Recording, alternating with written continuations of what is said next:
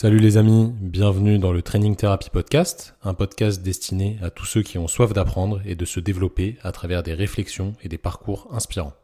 Je m'appelle Thomas, je suis kinésithérapeute et préparateur physique et je suis quelqu'un de passionné par le travail et par tout le développement personnel et physique lié à ce travail, que ce soit dans le sport ou dans l'entrepreneuriat. Dans ce podcast, je vous partagerai mes réflexions autour du sport, du travail et de l'entrepreneuriat, mais j'interviewerai aussi des acteurs du milieu sportif et du milieu de la santé qui auront des expériences pertinentes à vous partager. Je vous laisse découvrir le podcast du jour et je vous souhaite une excellente écoute. Les amis, merci d'être euh, là aujourd'hui pour ce podcast avec nous. Comme vous l'avez euh, écouté dans l'intro et maintenant vous, connaissez un peu le, thème aujourd'hui, j'accueille un invité de Marc. Ça fait longtemps que j'avais réfléchi à qui j'allais inviter sur le podcast et j'avais pensé à lui avec Simon depuis le, depuis le départ. Donc Vincent, merci beaucoup euh, d'avoir répondu à notre invitation. Je te laisse te présenter parce que tu vas mieux le faire que moi et après on va recontextualiser un peu les, les choses pour, pour initier la discussion. Ok, alors euh, déjà, salut Tom.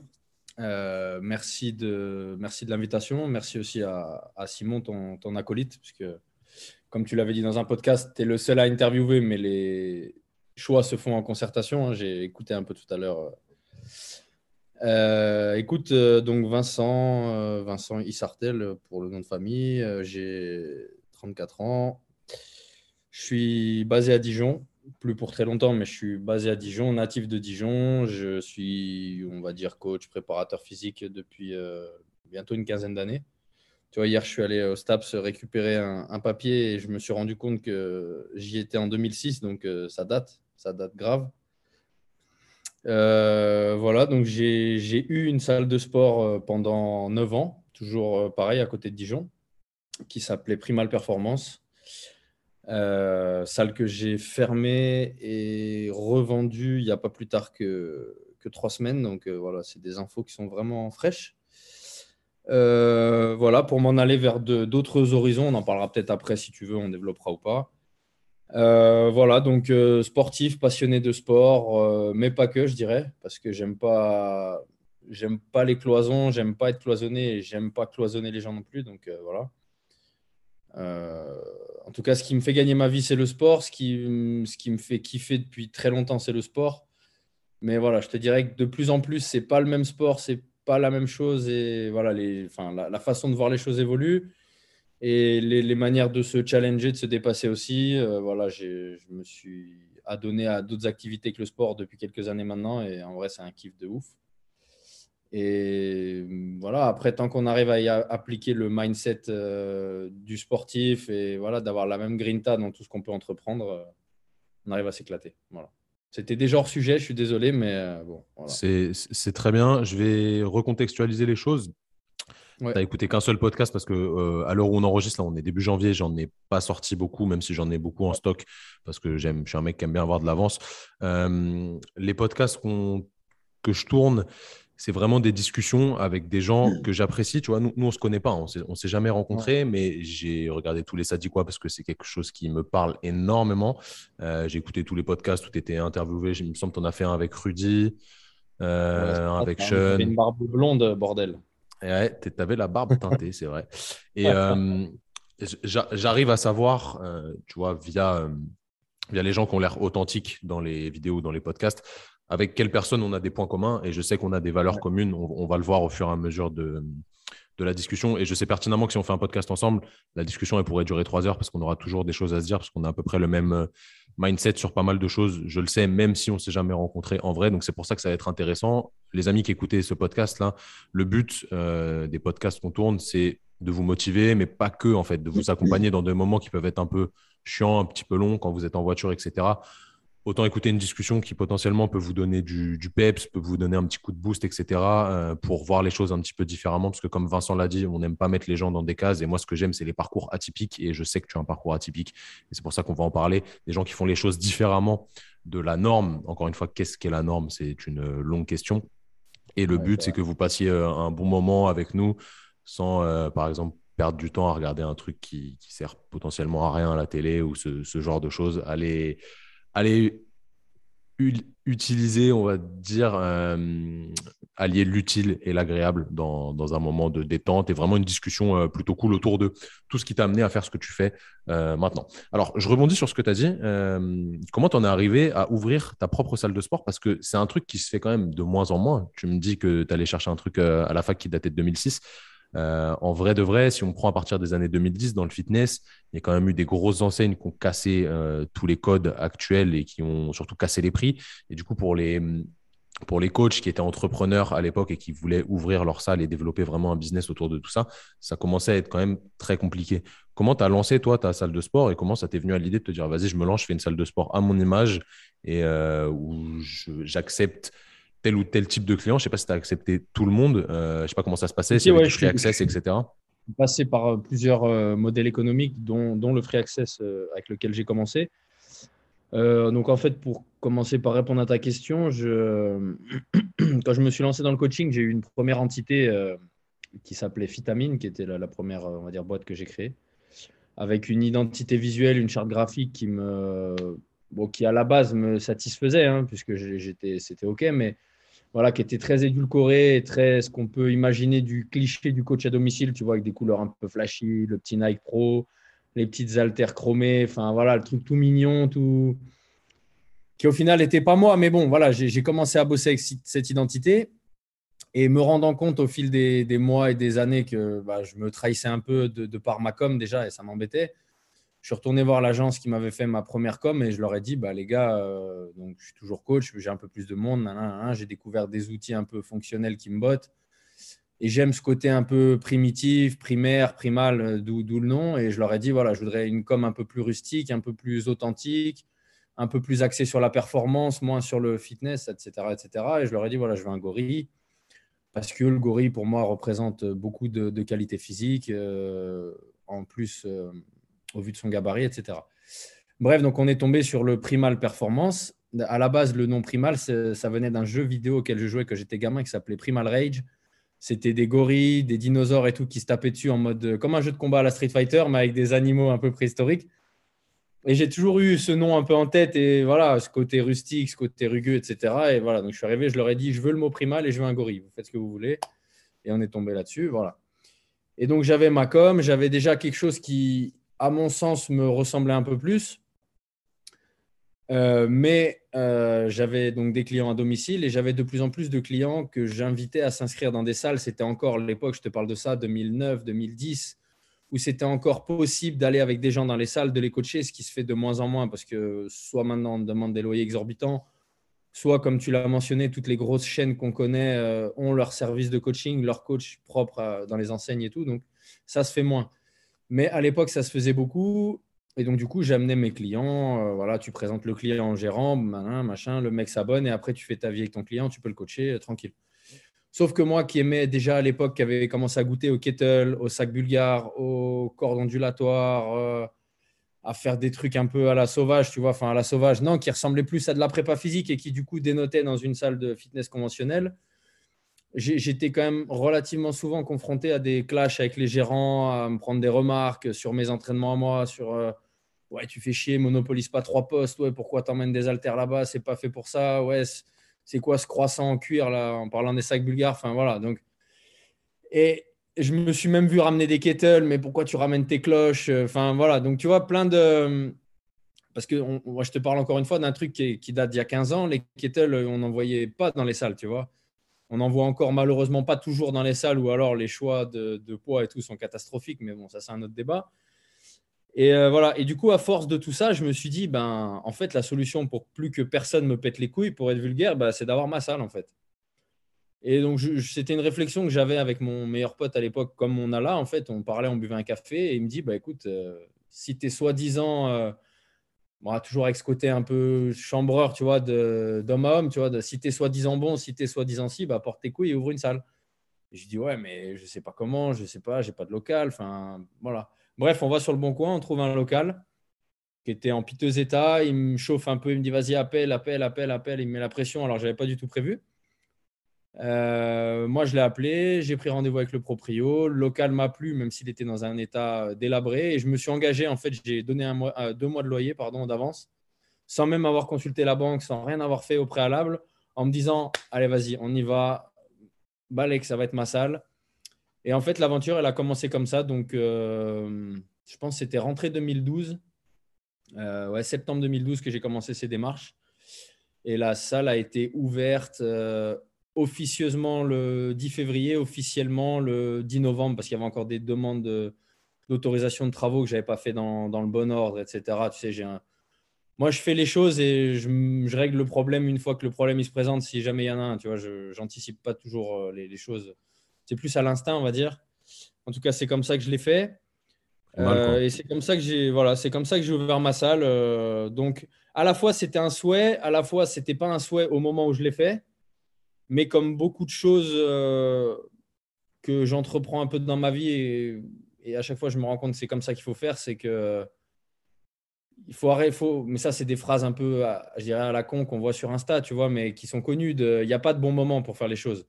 C'est-à-dire que j'aurais attendu trois mois de plus, ça n'aurait pas été spécialement le meilleur timing pour l'ouvrir ou trois mois avant.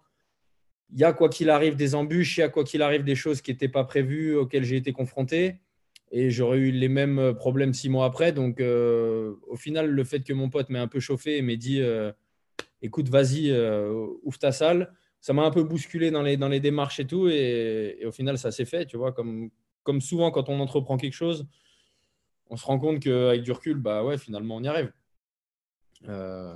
voilà, on y arrive et du coup, ben, bah voilà, c'est une autre dimension qui s'offre à toi. Après, c'est tu t'entraînes comme tu veux, tu entraînes les clients avec le matériel que tu veux. C'est-à-dire que. Et c'est vraiment là que j'ai eu l'impression d'arrêter de mentir à mes clients au moment où je me prévalais un peu, je ne vais pas dire meilleur parce que c'est arrogant, mais en tout cas avec des idées, une façon de voir le fitness différente de ce qui se voyait dans les salles à l'époque. Parce qu'encore une fois, hein, le CrossFit n'existait pas. L'entraînement fonctionnel, bon, ça commençait à être un peu hype, mais c'était une hype euh, moitié mal vue, moitié, tu vois, c'était un peu bizarre, quoi. Et, euh, et, donc, je me prévalais différent. Et le fait d'ouvrir ma salle et de mettre dedans des pierres d'Atlas, des kettles, des sacs bulgares, euh, des charges libres, des trucs, et bah, tout de suite, tu te crédibilises de bah, walk your talk, en fait. Tu vois, c'est-à-dire que c'est bien beau de jacter, de dire que tu es différent. Tant que tu n'as pas ouvert ta salle et que tu emmènes les gens dans des salles de fitness classiques, ben, tu es le même coach que les autres, finalement. Tu vois. Euh, voilà. Et donc, donc voilà, ça, ça s'est lancé comme ça, en fait. Et alors, pour, pour que les gens qui ne te connaissent pas forcément, même si j'espère que les gens qui vont écouter te connaissent, quelle est toi ta méthodologie d'entraînement, même si j'aime pas trop ce terme, dans le sens où il a pas, enfin, on n'est pas cantonné dans des, des cases. Mmh comment toi tu t'entraînes et comment tu entraînes tes clients en fait? C'est quoi ta spécificité par rapport à tout ce qu'on peut voir de manière classique? Alors, moi, mon, mon vrai amour originel avec la fonte, ça reste la, la musculation au sens euh, bodybuilding euh, euh, qu'on connaît de, Arnold, Frank Zane et compagnie, tu vois, le, pumping iron, quoi, c'est-à-dire bodybuilding au sens enfin, littéral, construction du corps, quoi, tu vois. Moi, donc, c'est avant tout comme ça que je m'entraîne et que j'entraîne mes clients. Et avec, avec à la fois du, de la force, donc qu'on pourrait, pourrait dire inspiré de la force athlétique, puisque de toute façon, dès que tu pratiques, dès que tu entends performer ou faire performer les gens sur euh, soulevé de terre, squat, euh, développé couché, tu es forcément obligé de t'intéresser à la force athlétique d'un point de vue euh, technique, d'un point de vue schéma moteur, d'un point de vue exécution, etc., etc., pour faire les choses correctement, sans se blesser, avoir une, progression linéaire. je t'avoue que l'altéro, je m'y suis intéressé il y a majoritairement quand j'ai ouvert la salle et un peu quand j'étais encore en STAPS très vite, je me suis rendu compte que le, ratio euh, euh, temps, passé à pratiquer versus plaisir versus progrès me satisfaisait pas. Et, du coup, j'en ai aussi déduit que ça ne satisferait encore moins mes clients qui partaient d'un schéma athlétique de base, euh, on va dire, moins élevé que le mien, avec un potentiel athlétique moins élevé. À mon sens, tu ne peux pas faire faire de l'altéro à des gens qui ont un potentiel athlétique euh, qui part de zéro. Il y a tellement d'autres schémas moteurs à développer avant que tu ne peux pas dire à quelqu'un qui commence la muscu, OK, bah, demain, on va commencer l'arracher. Pour moi, ça semble un non-sens, tu vois. Euh, voilà, donc c'est pour ça que je ne me suis jamais trop pris la tête à faire faire de l'altéro aux gens. L'altéro, j'en fais avec des mouvements semi-techniques en prépa physique avec des athlètes, euh, quels qu'ils soient, peu importe le sport, hein, parce qu'à l'inverse, c'est c'est un excellent moyen de développer les qualités physiques, l'explosivité, etc. On va pas, va pas brasser des, choses que tout le monde connaît. voilà, et puis après, moi, pour la condition physique, j'ai toujours été un. Enfin, toujours. Dès que j'ai découvert les outils que je t'ai mentionnés tout à l'heure, les kettles avec le Girvoy Sport, tu sais, le, le sport des kettlebells, en fait, hein, avec lequel j'ai passé un, level, un level one il y a je pense même avant d'avoir ma salle, donc ça doit faire euh, peut-être 12 ans, avec un, monsieur qui s'appelle Ole Ilika, un Ukrainien. Je l'avais passé chez Dogman à Lyon, je ne sais pas si ça te parle. Ouais, si, si, je vois qui c'est. Un peu un référent de la kettle euh, en France et qui avait fait, c'était son maître un peu kettle à l'époque. Et donc moi j'avais passé mon level 1 avec ce gars-là. Euh, donc c'était avec lui que j'avais appris snatch, swing, clean and jerk, kettle, que j'exploite plus au sens sport kettle, pareil, et que je, je, ne fais plus exploiter à mes clients. C'est juste que voilà, pour apprendre aux gens à faire un swing correct, c'est quand même euh, bah, une vraie, vraie base, parce que c'est comme, c'est comme ça que, que, si tu veux de l'efficience, tu, l'exécutes. Euh, voilà, et puis après, les outils qu'on connaît, que les gens me suivent, euh, connaissent, les sacs bulgares, les choses comme ça qui sont inspirés des sports de combat. dont je viens et voilà qui permettent de se mettre des bonnes cartouches un peu sous forme de runes, sous forme de, euh, ouais, de, travail un peu intermittent. Quoi. Donc, si je devais résumer, j'aurais je pense avoir une méthode de travail un peu hybride.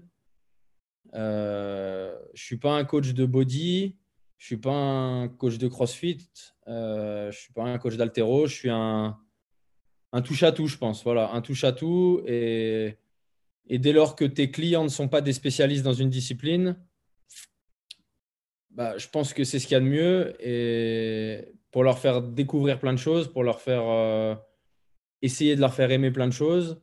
Euh, à l'inverse, voilà, c'est sûr, si demain j'ai un mec qui me dit je prépare euh, les qualifs pour les jeux en altéro, ben, j'aurais aucune. je rougirais pas de lui dire écoute, je pense pas être le meilleur là-dessus parce que je suis pas spécifique altéro, qu'il y a plein de coachs d'altéro, que maintenant ça s'est démocratisé, etc. Voilà, pareil, un mec qui me dit je prépare les mondes en force athlétique, Peut-être que je pourrais me creuser la, tête et, lui faire une planif, euh, c'est sûr, même qu'il tienne la route, mais ça ne m'intéresserait pas, si tu veux. Voilà, moi, je c'est pas, pas, mon, pas mon truc. En tout cas, la spécificité dans le monde de la fonte ne m'intéresse pas et ne m'intéresse plus, du moins. Voilà. Ok, mais tu, tu, tu, maîtrises quand même chaque outil, toi, personnellement, tu vois, un petit peu, du moins. Oui, oui, oui, non, mais bien sûr. Oui, oui, non, mais bien sûr, je le maîtrise. Mais, euh, mais plus je vieillis, en tout cas en, tant que pratiquant, plus je me rends compte que la spécificité ne m'apporte rien. Euh, bah, d'une, qu'elle ne m'intéresse pas et qu'elle ne m'apporte rien. Donc, je ne sais pas si elle ne m'intéresse pas parce qu'elle m'apporte rien ou si elle m'apporte rien parce qu'elle ne m'intéresse pas. Mais tu vois, j'en parlais avec un, mec qui, fait de la force là, sur Insta, avec qui je communique beaucoup, Clément. Euh, tu vois, je te fais une petite digression. Il me, il me suit euh, actuellement là en, force parce que je suis une vraie chèvre au squat, moi. Donc, euh, on, se connaît bien et je l'ai interviewé sur le podcast. Il sera sorti d'ailleurs, euh, le podcast avec Clément. Alors, euh, alors on, s'est jamais rencontré, mais ça fait des années qu'on se parle et je pense que c'est vraiment un super gars. Alors, tu disais que à distance, les vrais reconnaissent les vrais, hein, comme on pourrait dire, et Clem, c'est le cas. Et voilà, et je lui disais le bonheur que c'était de m'être remis à la course à pied depuis trois semaines et de, de, trouver un autre moyen de me challenger. Et c'est ce que je lui dis en fait. C'est, je lui dis pas plus tard qu'avant-hier. Je lui dis, j'arrive plus à me à me fixer d'objectifs dans, dans, la muscu, si tu veux. C'est-à-dire que ni un squat à temps ou un terre à temps, ça me, ça me fait bander. C'est, plus, ça m'intéresse plus. J'ai l'impression que j'ai trop écumé la muscu. Pas que je sois arrivé au sommet du monde de la fonte, hein, loin de là. Hein, c'est pas ce que je dis, mais voilà, j'aime toujours ça, mais j'ai besoin d'autres trucs, tu vois. Voilà, et c'est pour ça que je me suis mis à la course à pied. Et, et à la fois, je me dis que ça veut dire qu'on met un peu d'eau dans son vin et qu'on, qu'on essaie d'aller voir ailleurs. C'est pas plus mal, tu vois je, comprends ce que tu veux dire, tu vois, parce que moi, j'ai commencé la, la, muscu pour le judo quand j'avais 14 ans. Maintenant, j'ai 27 ans. J'ai jamais arrêté plus d'une semaine, on va dire, de toucher une barre. Je Euh, je fais plus de muscu à proprement parler. Aujourd'hui, j'essaye d'écumer un petit peu la méthodologie CrossFit, même si je sais qu'un jour, j'arrêterai, dans le sens où en ce moment, ça me plaît, tu vois. Euh, mais dans une box, adhérent dans une box euh je, ne suis pas adhérent dans une box. Je suis, euh, enfin, j'étais dans une box. Maintenant, je m'entraîne chez moi. J'ai la chance d'avoir ma salle vraiment bien équipée, tu vois. Je travaille avec Jocelyn, moi, que tu connais bien. Ok. Je travaille, je travaille avec Joss. Donc, euh, sur euh, à Primal, hein, je pense que tu eh ben, sais. Justement, c'est pour ça que je, je, viens là-dessus. Euh, est-ce que le fait d'avoir formé, entre autres, des gars comme Jocelyn, qui pour moi aujourd'hui sont quand même des références dans leur, dans leur domaine en France. leader hein, maintenant dans le monde du CrossFit. Clairement. il, devient un leader en tout cas. Exactement, c'est quelqu'un de très très très carré dans ce qu'il fait et c'est en, partie grâce à toi, euh, je pense, parce que tu lui as appris pas mal de choses euh, à mon avis. Mais après, voilà, il s'est il s'est forgé euh, lui. J'aime pas m'attribuer les lauriers des autres. Non, mais bien sûr. Mais, mais, mais dans, dans, le parcours, tu vois, il t'a rencontré, donc forcément. Oui, oui, apporté quelque il a chose. Il a la muscu chez moi. Je, je, voilà, il a... Mais après, il a fait ses classes, il a le Canada. Il a Bien sûr, c'est un, un, travailleur de fou. Il est, je dis tout le temps, il est complètement fou. C'est un mec très, très perfectionniste, mais tant mieux. J'adore bosser avec des gars comme ça. Donc, la fonte, tu vois, c'est un, c'est un espèce d'amour auquel tu reviens tout le temps, mais je comprends qu'au bout d'un moment, tu es fait le tour parce que des haltères, c'est toujours des haltères, tu vois. Mm. Et euh, tu aimes toujours les soulever parce que ça te challenge et parce que tu es un peu. Je... Tu as fait du judo toi aussi, il me semble. Hein.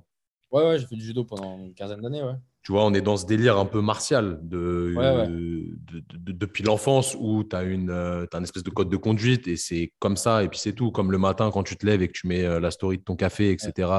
C'est comme ça et c'est pas autrement parce qu'en fait, c'est dans la tête et puis c'est le le job doit être fait, donc le job sera fait. Mais des fois, tu as des hauts et des bas dans le kiff de euh, soulever la fonte, faire tel ou tel entraînement. Mais parfois, tu es lassé, mais tu t'entraînes quand même. Tu vois ce que je veux dire? Ouais, souvent, enfin. C'est ce que des fois, je dis à des clients, ou des gens qui m'écrivent et, qui pensent que je suis un surhomme, un robot. Alors, un robot dans le sens euh, avoir la discipline sans avoir envie, oui, on peut dire que du coup, tu es un robot quand tu, fonctionnes comme ça.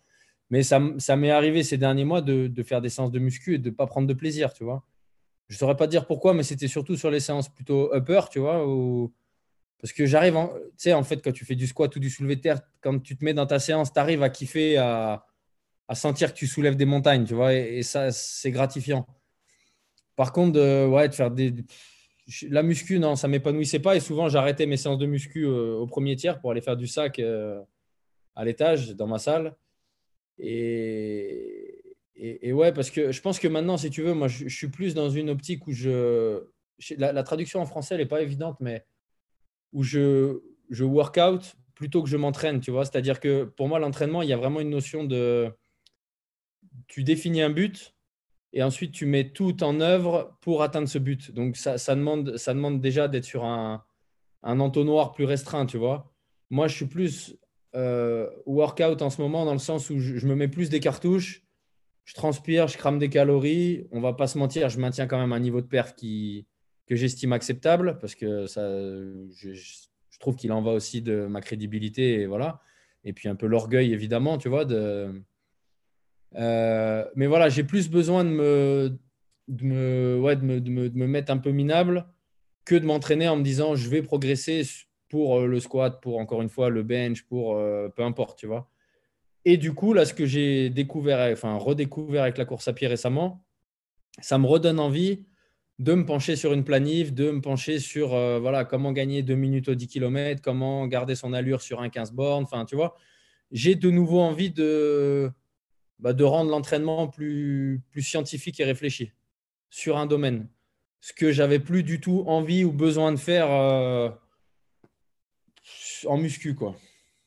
Voilà encore une fois, parce que j'arrivais quand même avec mes entraînements qui ne sont pas des entraînements idiots ou déconstruits, hein, mais j'arrivais à maintenir un niveau de force et de skill qui me convenait, tu vois. Si j'étais passé à un squat à 80 kg et un soulevé de terre à 110, je pense que j'aurais bégayé un peu et je me serais posé des questions. Euh, mais euh, voilà, donc c'est n'est pas le cas et, là, ça me satisfaisait. Mais voilà, j'entrevois une lueur de OK, j'ai de nouveau envie de me saigner pour un objectif et pas juste me saigner pour euh, transpirer et perdre des calories, tu vois. Je, vois ce que tu veux dire.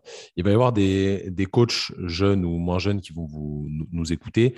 Comment tu as construit ta, ta, clientèle au départ quand tu as ouvert la salle? Parce qu'au final, tu as fait ça sur une opportunité qui était un peu un coup de tête. Et euh, tant mieux, parce qu'en vrai, la vie, ça, ça fonctionne comme ça. J'arrête pas de le répéter dans les podcasts. Mais quand il y a quelque chose qui se présente, il faut le saisir.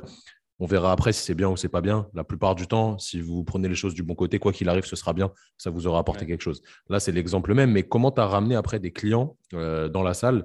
Pour euh, voilà, pouvoir en vivre Parce que quand même, c'est l'argent est important, on va pas se mentir, euh, même si on... c'est pas la question. Mais comment tu as fait pour avoir assez de clients pour pouvoir vivre de, de, ta salle quoi? Alors en fait, au début, quand j'ai ouvert, donc j'avais une petite clientèle déjà euh, avant d'ouvrir la salle, donc en coaching one-one. Euh, hein, qui pour la plupart m'ont suivi, mais malheureusement, certains, je me souviens à l'époque, avaient un peu fait marche arrière. En, La salle était quand même très rustique euh, à l'époque où je l'ai ouvert. Elle ressemblait pas à ce que les gens peuvent voir sur Insta sur euh, ces derniers mois. Euh, du coup, certains qui avaient à, cœur d'avoir une qualité de service, on va dire, sur le, plus sur la forme que sur le fond, voilà, avaient décliné. Et moi, à l'époque, quand j'ai ouvert, j'étais vraiment dans le kiff de me dire, je veux une salle de ouf où ça charbonne. Tu vois, je veux une salle, la salle du temps qu'on connaît dans DBZ. Tu as mis ta story euh, ce matin. Je me suis dit, je veux une salle où tu que des cyborgs, tu que des gars à, à 200 au terre, tu que des gars minimum à 150 au squat. C'était vraiment, et, franchement, au bout d'un an, on, y est arrivé. Enfin, il y avait vraiment, c'est-à-dire qu'il y a des soirs, tu rentrais dans la salle, tu avais, ouais, avais trois gars à 220 sur une barre au terre, tu avais des gars à 180 au squat, tu avais trois mecs torse nu en train de burpiser comme des porcs. Enfin, c'était vraiment une salle de mutants à une époque, tu vois. Et, comment j'ai ramené mes clients ben, Partout où j'ai été adhérent, à Dijon, euh, là où je vis, j'ai toujours été, adhérent dans beaucoup de salles. Et donc je dis ça humblement, mais je me suis toujours un peu démarqué, moi, vis-à-vis des autres adhérents, dans ma manière de m'entraîner. Tu vois, ce côté un peu euh, rage de s'entraîner, de faire les choses euh, à fond. Et du coup, ben, dans une salle, on va dire lambda, tu sors vite du lot, malheureusement, dès que tu t'entraînes juste correctement et intelligemment, tu vois. C'est-à-dire que déjà, quand tes mouvements sont faits correctement, que qu'en six mois, les gens voient un peu des progressions sur tes barres et sur ton apparence, déjà, ils se disent Ah ouais, lui, on dirait qu'il s'y connaît, tu vois, parce que malheureusement, la majorité des gens stagnent dans les salles, font n'importe quoi, etc., etc. Donc, déjà, rien que le simple fait de m'entraîner correctement, je suis un peu sorti du lot. Après, je pense être quelqu'un de très sociable, donc j'ai beaucoup discuté avec les gens. Et au moment où, avant d'avoir ouvert, je discutais, ben voilà, je vais ouvrir ma salle, euh, ça sera ouvert à, telle date, etc. Et j'étais beaucoup sur Facebook aussi au début. Euh, et, je, pense avec du recul que tu vois, j'avais plus, encore plus de succès à l'époque sur Facebook que, proportionnellement j'en ai aujourd'hui sur Instagram, tu vois, en termes d'audience. C'est-à-dire que dès que je mettais une vidéo d'entraînement, encore une fois, parce qu'il y a 15 ans, les kettles, les pierres d'Atlas, ça les choquait les gens, tu vois. C'était, mais qu'est-ce qu'il fait celui-là? J'allais dans des parcs pour enfants, des squares pour enfants, par des tractions, des muscle-up, des, trucs. Et, du coup, les gens pensaient que, tu vois, j'étais un. Je sais pas si tu vois qui c'est, Hannibal, un mec qui a démocratisé le street workout euh, aux États-Unis. Renoir, là. voilà, un Renoir ultra affûté, euh, qui faisait des muscle-up, les mains collées en série de 15. Euh, voilà. Et moi, c'était ça mes inspi il y a 15 ans, tu vois. Et je me disais, c'est ça qu'il faut faire. Donc, j'essayais de faire des vidéos un peu comme ça à l'époque sur ma chaîne YouTube et tout. Et je pense que ma notoriété, elle s'est un peu fait comme ça de Ah, mais ah, c'est le, le, ouf là, de Facebook là, qui a ouvert sa salle. Là. Tu vois, c'est un peu ce bouche à oreille là de. Qui, qui, un peu la curiosité, un peu. Et, et à l'époque, quand j'ai ouvert, j'étais vraiment à fond dans venez chez moi, ça va être hardcore, quoi, tu vois. C'est-à-dire, venez chez moi, vous allez vous ouvrir les tibias sur vos barres de soulevé de terre, il y aura des pierres, vous pouvez dropper vos barres, vous pouvez. En gros, c'était pas le logo à l'époque, c'était pas le, slogan, mais ça aurait pu être venez faire ce que vous n'avez pas le droit de faire ailleurs, quoi. Tu vois, c'était un peu ça, moi, dans ma salle. Euh, encore une fois, une salle euh, comme tu peux l'avoir dans Pumping Iron, euh, voilà, où ça sent la magnésie, où les mecs s'entraînent pour de vrai, où tu n'as que des gars congestionnés, où ça s'entraîne sérieux. voilà, c'est. Et là, Dieu sait que depuis, depuis un mois, je fréquente des salles euh, fitness park, euh, giga fit, machin truc. Mais laisse tomber. C'est là que je me rends compte que je suis un vieux con et que je suis d'une autre, euh, d'une autre époque sur la muscu, tu vois. Euh, ça, fait longtemps que je suis pas allé dans une, dans une grande chaîne comme ça. Là. Ça doit faire au moins deux ans. Franchement, ça me manque pas. Tu vois, moi, j'ai connu les. Quand j'ai, quand j'ai, commencé petit, hein, j'ai commencé à 14 ans, tu vois. Mhm. J'ai connu les salles vraiment de, de bourrin, tu sais, des trucs associatifs. Les salles vraiment où tout le monde avait des gros squats, on faisait que des tractions, développés couchés, que des trucs sérieux. Après, je suis allé dans des, bah, dans des salles un peu low cost où on n'avait même pas le droit de faire de terre, tu vois, dans le sens où ils avaient peur que ça abîme le sol. J'ai l'impression que ça s'est repassé dans le sens où maintenant il y a des petits plateaux d'altéro qui se mettent dans les salles, des trucs comme ça, tu vois. Mais je ne sais pas ce que ça donne en 2022 encore, parce que je te dis, ça fait longtemps que je ne suis pas allé. Donc, euh. Tu vois, moi, pas plus tard qu'hier soir, 17h30 euh, à Fitness Park là, à Dijon, tu avais, je sais pas, peut-être une quinzaine de ptios en mode street workout. Donc, c'est des mecs qui sont OP, hein, tu vois, enfin, free handstand push-up euh, sur des parallettes et tout, mais mais en fait, tu, sens qu'il n'y a plus de règles, il n'y a plus de code, il n'y a plus de on respecte les anciens. On... Non, on s'emballait, qu'on vient avec nos sacs, on pose notre son à côté, bam, ah on fait des Ah ouais. Ouais, c'est, c'est, street, quoi, tu vois. C'est... et à la fois, quand tu veux une barre, il faut soit tourner avec quelqu'un, soit attendre un quart d'heure que ça se libère. Euh, tu vois, avant-hier, je demande à un gars, je lui dis, on peut tourner sur ton squat. Il me dit, ah, il me reste trois séries. Donc, je me dis, bon, allez, vas-y, trois séries, j'attends.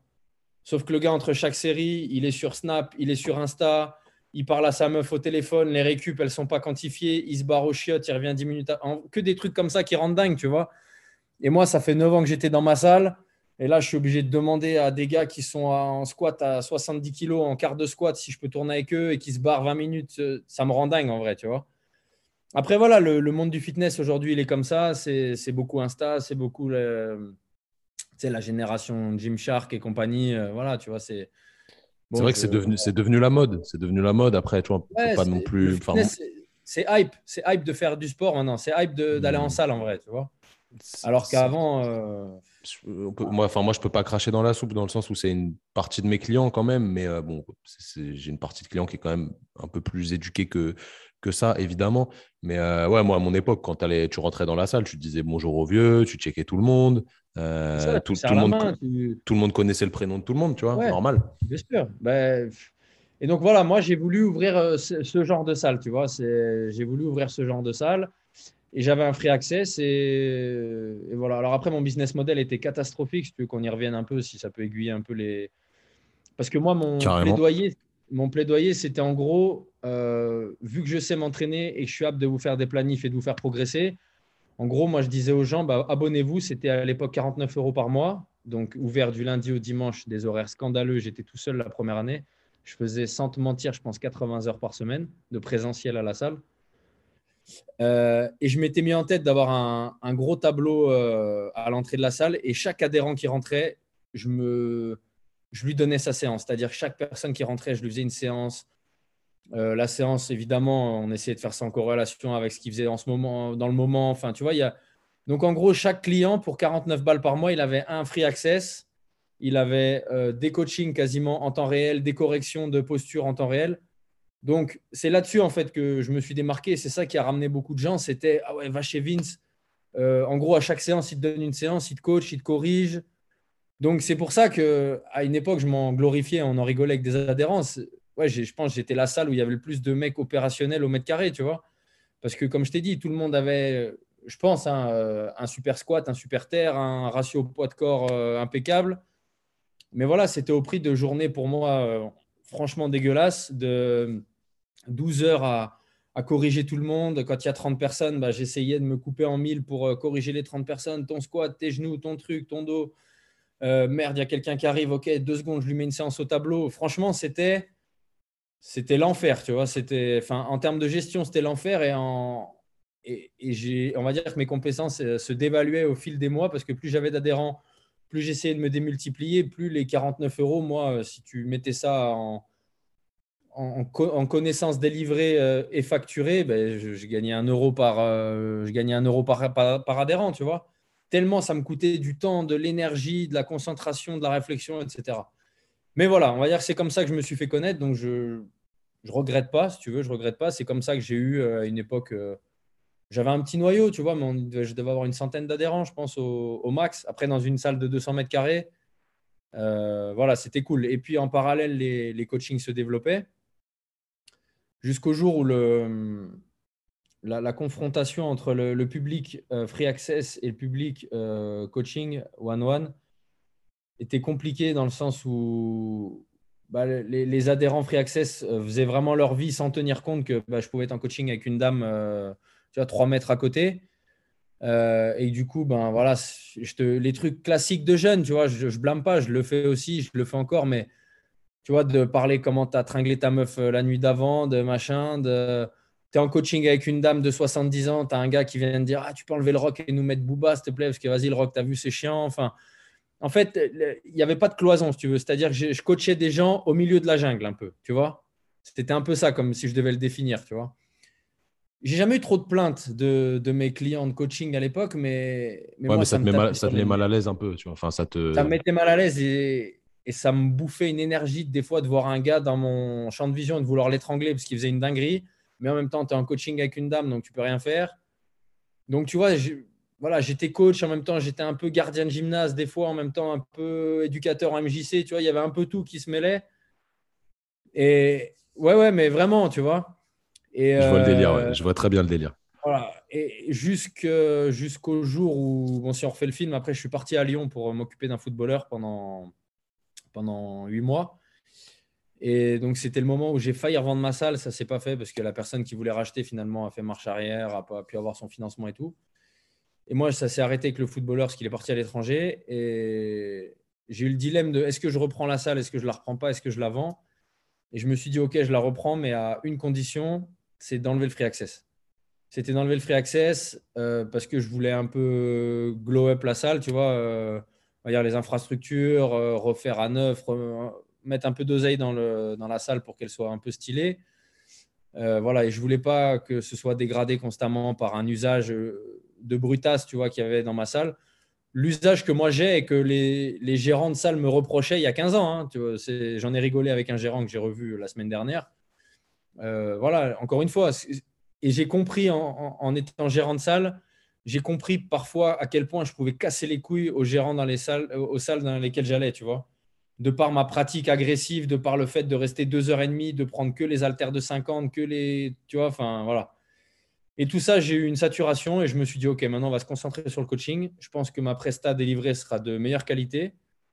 Euh, parce que voilà, parce que 200 mètres carrés pour un client, euh, parce que mon attention ne sera pas monopolisée et parasitée par des, trucs un peu euh, environnants, parfois drôles, parfois énervants, mais quoi qu'il en soit, tu n'es pas à 100%, tu vois. Euh, et voilà, et donc euh, de, la rentrée 2019 jusqu'à il y a trois semaines, il n'y avait plus de free access. Et il y avait uniquement coaching one-one, heure par heure. Après, il y a eu la, période du Covid, de toute façon, qui, il y a eu la période du COVID. Dans ce sens-là, tu vois, au final.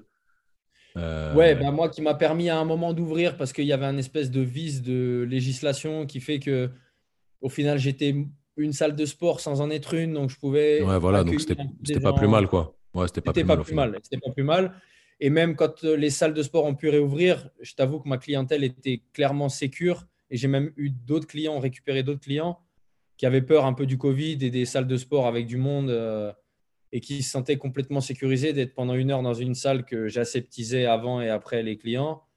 Euh, avec un coach seulement et pas 30, 40 personnes à côté, même si les gens ont des masques. Voilà, tu, les gens, on va dire, les plus qui étaient les plus effrayés, surtout il y a deux ans, on avait le Covid faisait quand même au final beaucoup plus peur qu'aujourd'hui, enfin même il y a encore un an, tu vois.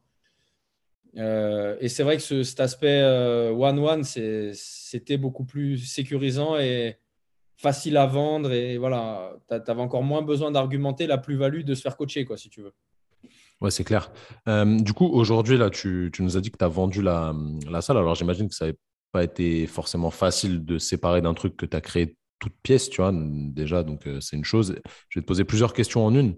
Euh, est-ce que tu as vendu au premier venu ou est-ce que tu as vendu à quelqu'un qui le projet, tu croyais dans, son projet, ça, te paraissait intéressant qu'il reprenne, etc. Et pourquoi tu as arrêté euh, actuellement? Quel est le projet pour toi là? Ok. je vais peut-être déjà commencer par la deuxième question du coup et puis on. Vas-y. Non, on va commencer par la première. Euh, donc, je, m'étais fait, euh, enfin, j'avais fait la promesse à mes, à mes clients de ne pas leur le. Parce que moi, j'ai, enfin, je pense comme tout coach, hein, mais certains clients, je les ai depuis 6 ou 7 ans, tu vois. Donc, euh, il y a un vrai lien d'attachement. Il y a presque, il y a, y a pas presque, y a un lien amical avec beaucoup d'entre eux. Et il y avait un attachement assez fort et, et, les gens étaient peinés que j'arrête déjà, premièrement. Et, moi, ce que je voulais pas, c'était être obligé de mettre la salle en liquidation, ce qui aurait été le cas si j'avais pas trouvé de repreneur. Tu vois, j'aurais pas, j'aurais été obligé de liquider ma société. Donc de faire ça un peu en schlag, en pirate, ça aurait eu, ça aurait pas été joli, tu vois. Et ce qu'aurait eu pour conséquence, en plus des, bourbiers un peu euh, économiques, c'était de, laisser mes clients dans, dans, la panade, à devoir trouver un lieu pour s'entraîner, trouver un coach, etc. Et moi, je leur avais dit, écoutez, je vais faire mon possible pour, si j'ai beaucoup de demandes, caster un peu les gens pour euh, trouver quelqu'un qui, au final, j'ai l'impression, vous conviendrait, parce que c'est compliqué de se faire un avis. Tu te fais un avis humain. Moi, je pense que tu es pareil que moi. Quand tu rencontres quelqu'un une heure, tu lui serres la main et tu discutes avec, déjà, tu arrives à la cerner un peu, la personne. Après, pour ce qui est de cerner les compétences de coach, ça, met plus de temps. Et voilà. Mais en tout cas, je m'étais fait la promesse de, choisir et de ne pas vendre au premier venu au plus offrant. Ça peut paraître un peu romantique de le dire comme ça, mais c'était un peu ce que je m'étais promis. Et donc, j'ai eu le choix entre trois personnes, trois repreneurs, et j'en ai choisi un là, ben, sur lequel j'ai, on communique un peu, là, Ellie, là, qui, a, repris la salle, qui est très jeune, qui a 22 ans.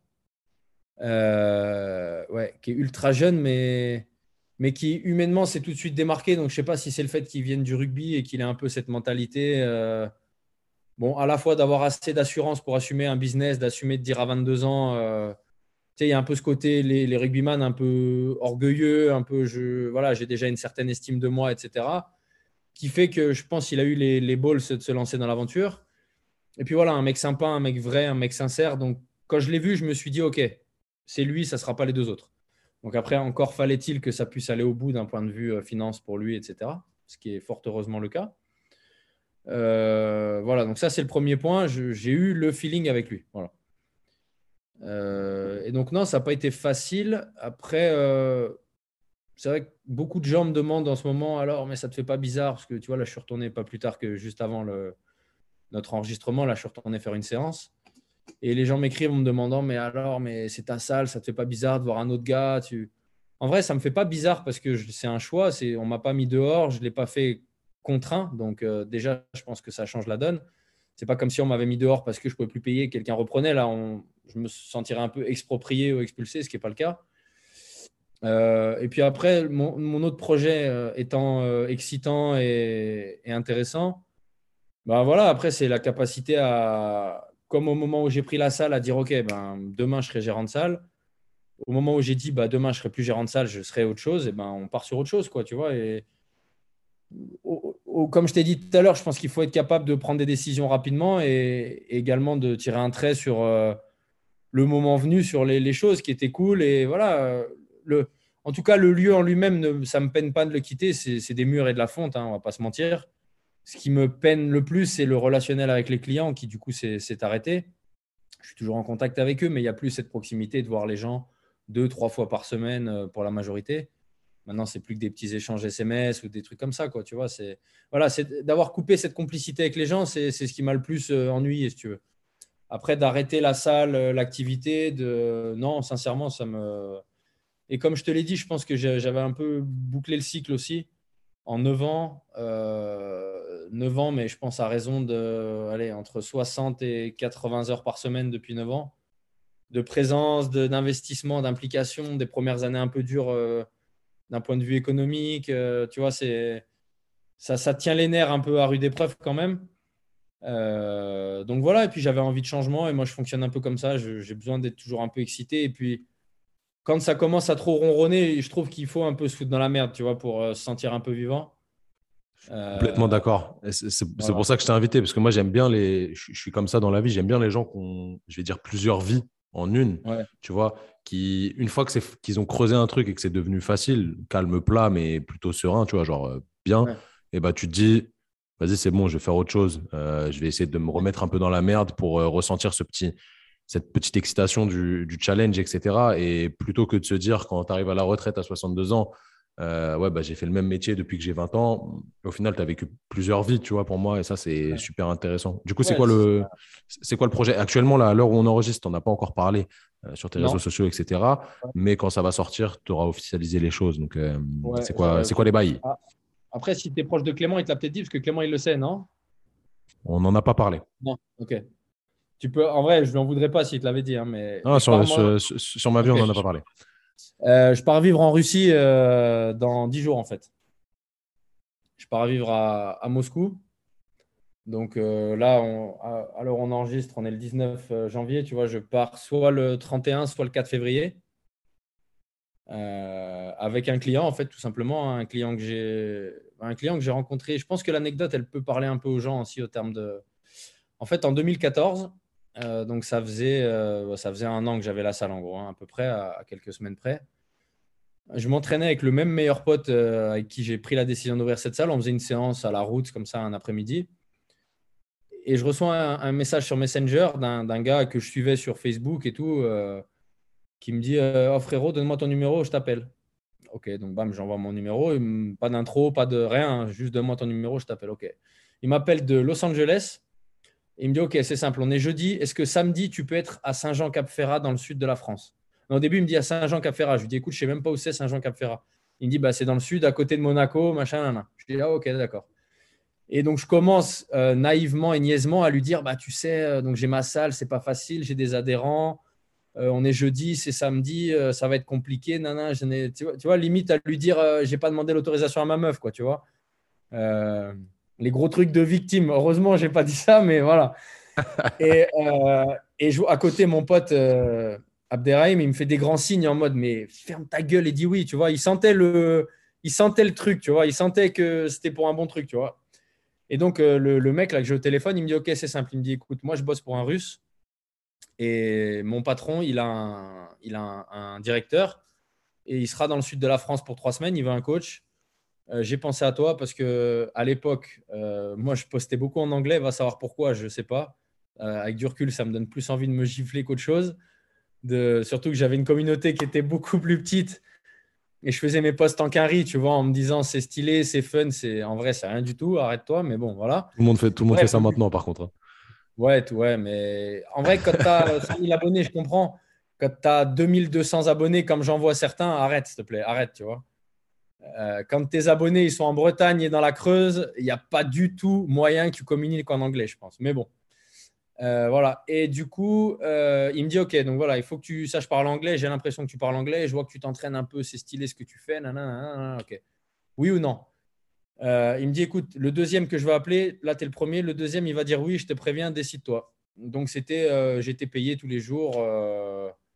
J'étais payé, je sais plus, je crois, 300 euros par jour que je bosse ou que je bosse pas. voilà, logé, défrayé et tout. Donc bref, je dis oui. Il me dit ok, bah oui, c'est parti. Et donc en fait, je me suis retrouvé à bosser pour, euh, pour un russe.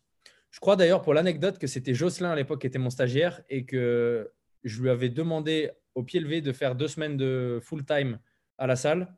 Il avait accepté. Euh, donc c'était cool parce que sinon j'aurais été obligé de fermer la salle au free access, donc ça aurait été un bourbier pas possible. Euh, ouais, je crois que c'était Jocelyn à l'époque. Et, du coup, voilà, donc me voilà parti dans le sud avec un client, un russe que je connaissais pas. Euh, les débuts, c'était pas facile parce que, parce que plein de choses. Et au final, on a grave accroché. Après, euh, après, après Cap Ferrat, je l'ai coaché à Dubaï. Après, je l'ai coaché à Moscou en décembre. Après, on a arrêté. on s'est jamais perdu de vue. On s'est toujours gardé en contact sur Insta, des likes, des trucs, des petits coms, des machins. Et pendant le Covid, il m'avait recontacté l'année dernière. Je n'avais pas pu y aller parce qu'on ne pouvait pas se déplacer, on ne pouvait, pas, on pouvait pas voler. Euh, et cet été, il m'a recontacté encore. Je l'ai coaché en Sardaigne. Pour euh, ceux qui me suivent de, manière, enfin, de très près, ça va leur parler. On a fait deux séjours en Sardaigne. On, a vu, on a vu passer la piscine, je crois. Ouais, voilà. Euh, et après, donc j'étais, on était à Dubaï au mois d'octobre. Et voilà. Et à la fin du séjour en Sardaigne, il m'a fait une proposition et que j'ai accepté en fait. Donc, si tu veux, avant, avant ce séjour de cet été, j'avais pas du tout pour projet euh, d'arrêter la salle, de revendre la salle. Surtout que, encore une fois, pour ceux qui me suivent, j'ai eu un, j'étais ambassadeur LAICO là, cette année là, ce qui est quand même un truc euh, très cool. Et Dieu sait que LAICO ils font pas des, ils pas des masses d'ambassadeurs qui m'ont équipé full, euh, full la salle et tout. Et donc voilà, donc la salle, il y avait même l'étage qui avait été rénové en mars. Donc, tu veux, la salle a jamais été aussi bien que depuis six mois en fait, tu vois. Et c'est ce que j'ai dit à mon repreneur. Et... Mais voilà, la vie est faite que ben, la salle, elle commence seulement à être comme j'aurais aimé l'exploiter depuis toujours. Mais qu'au milieu de ça, il y a une opportunité qui, qui passe. Il y a, comme j'aime bien le dire, un train qui, qui, un train qui arrive à quai.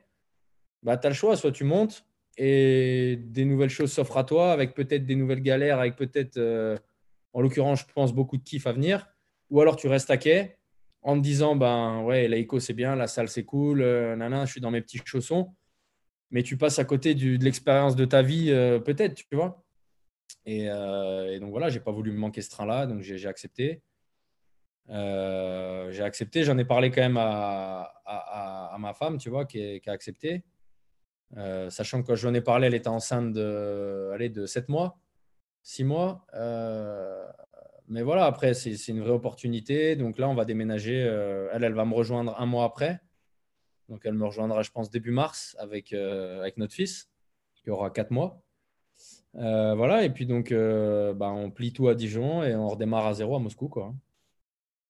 Et l'idée, du coup, c'est de, de, faire, de le coacher euh, l'idée, en 7 fait, sur 7, de, de, de, vivre avec lui, quoi. Enfin, de vivre avec lui. Bah, je vais être full-time pour lui, si tu veux. je serai, je serai même, je pense, j'aurai un statut un peu, je pense, salarié. et je serai, je serai le, son coach, en fait. Je serai son coach je serais un peu le coach de la famille. Après, voilà, sa femme, elle a un coach euh, qu'elle aime bien. Euh, elle est, fidèle à son coach. Donc, euh, voilà, il n'y a pas spécialement de raison qu'elle change. Mais ouais, en fait, je serais, je serais à, sa dispo. Quoi. Alors, après, les gens le voient d'un côté péjoratif quand on dit à sa dispo. C'est pas ça. Ça ne veut pas dire. Il me dit, il claque du doigt et j'arrive en courant avec la langue qui pend et je le coach. Tu vois. Mais voilà, ma, seule contrainte et mon seul job dans ma journée sera de coacher un mec pendant euh, deux heures, trois heures. Euh, voilà. Un peu son fils aussi, tu vois, qui est assez jeune, mais euh, voilà, l'idée, c'est que je lui fasse un peu une éducation physique globale, un peu martiale, un peu, un peu muscu, enfin voilà, un peu un truc comme ça.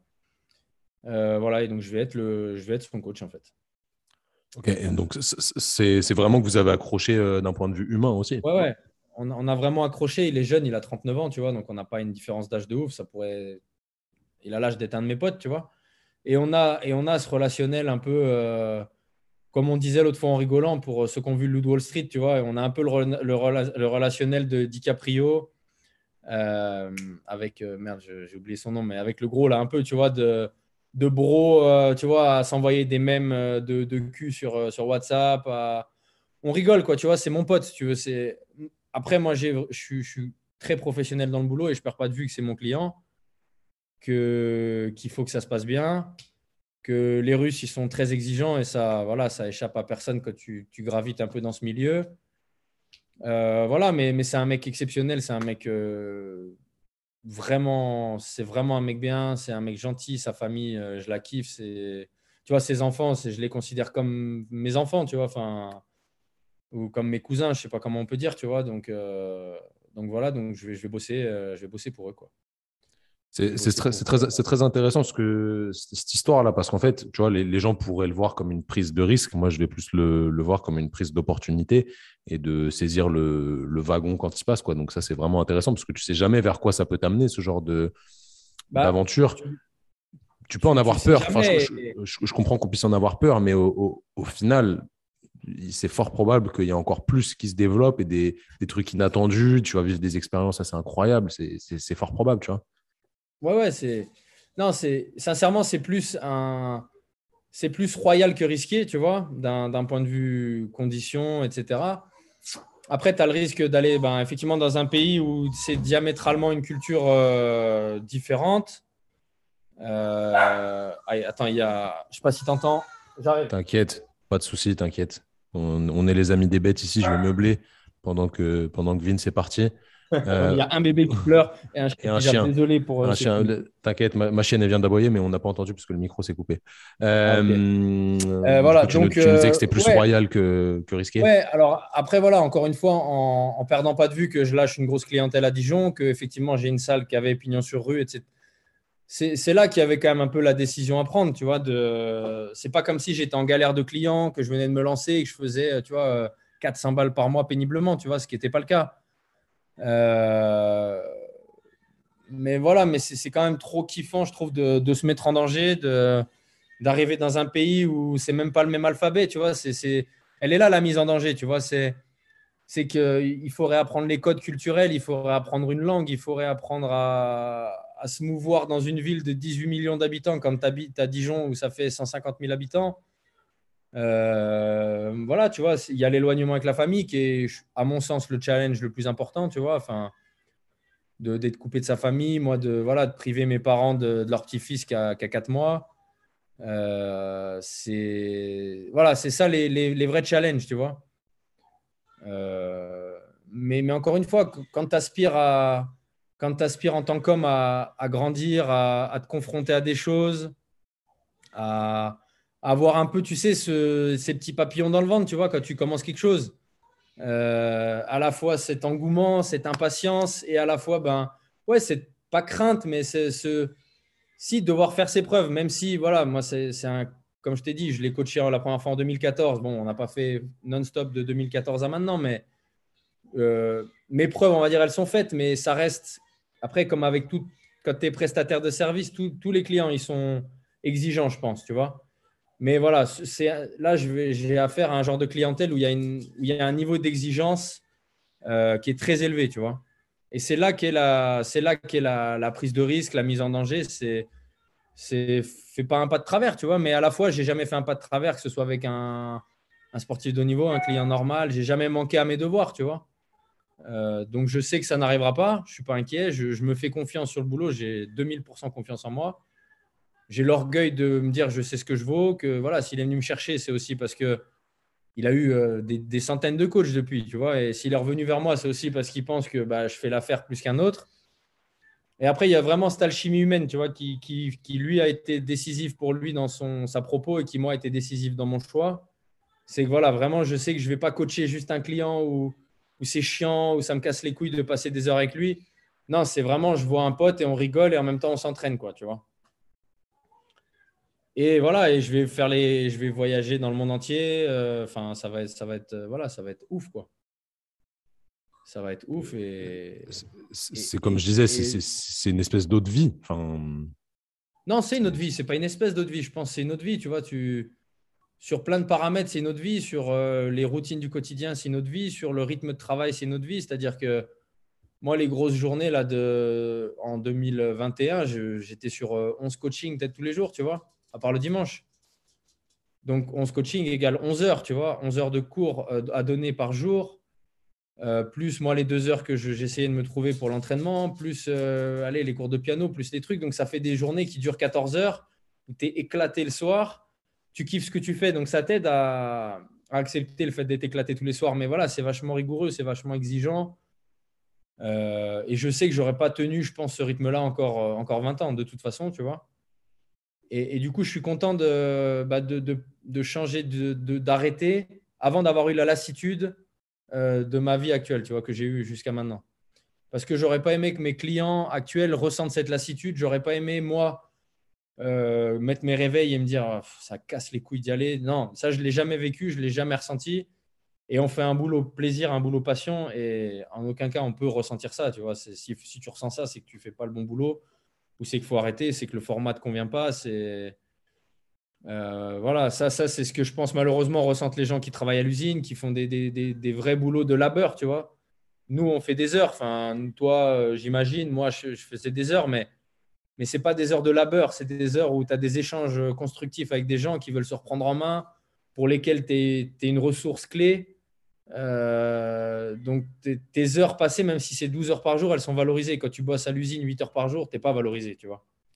Ouais, c'est, je, suis clairement d'accord. C'est ce que j'arrête pas de répéter dans les podcasts. En réalité, moi, j'ai pas l'impression de travailler dans ma vie parce qu'en fait, mon travail, je, je, kiffe. Donc, je me dis pas, voilà, je suis en train de travailler, je vais avoir fini après, je vais pouvoir mentalement décharger, passer à autre chose, etc. C'est dur, c'est non, parce qu'en fait, j'ai, on a choisi notre taf et c'est un taf plaisir, comme tu l'as dit. Donc ça, c'est vraiment super important.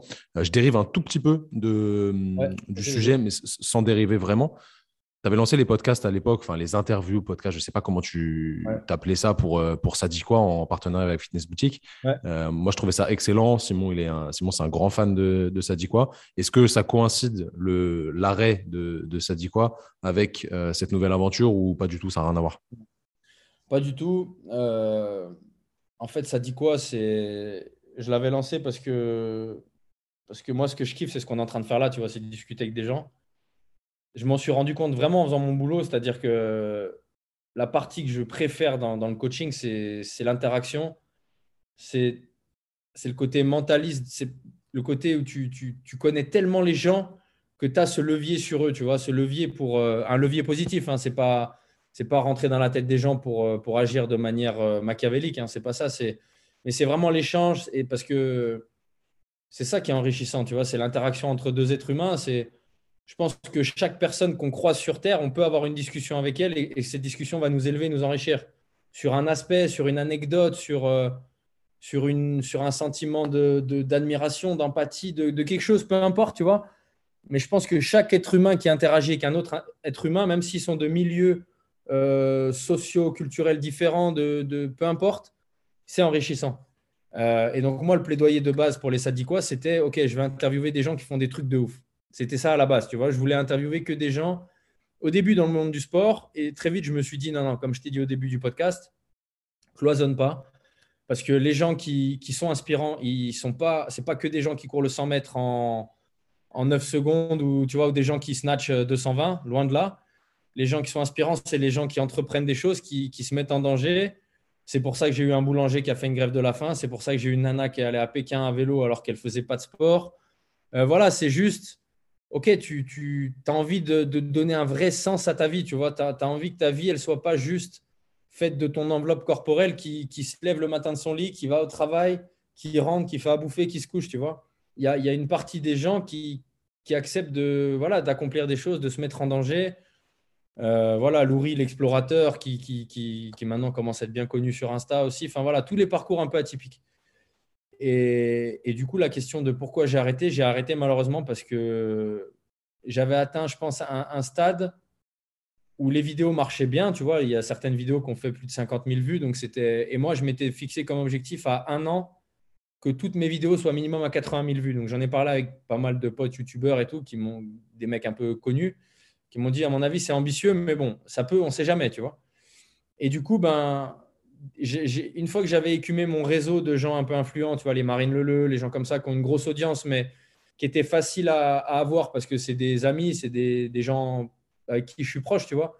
Donc, même si c'est des gens qui ont, 500 000 abonnés, tu leur demandes, ils vont te dire oui, tu vois, parce qu'elle m'a dit oui tout de suite.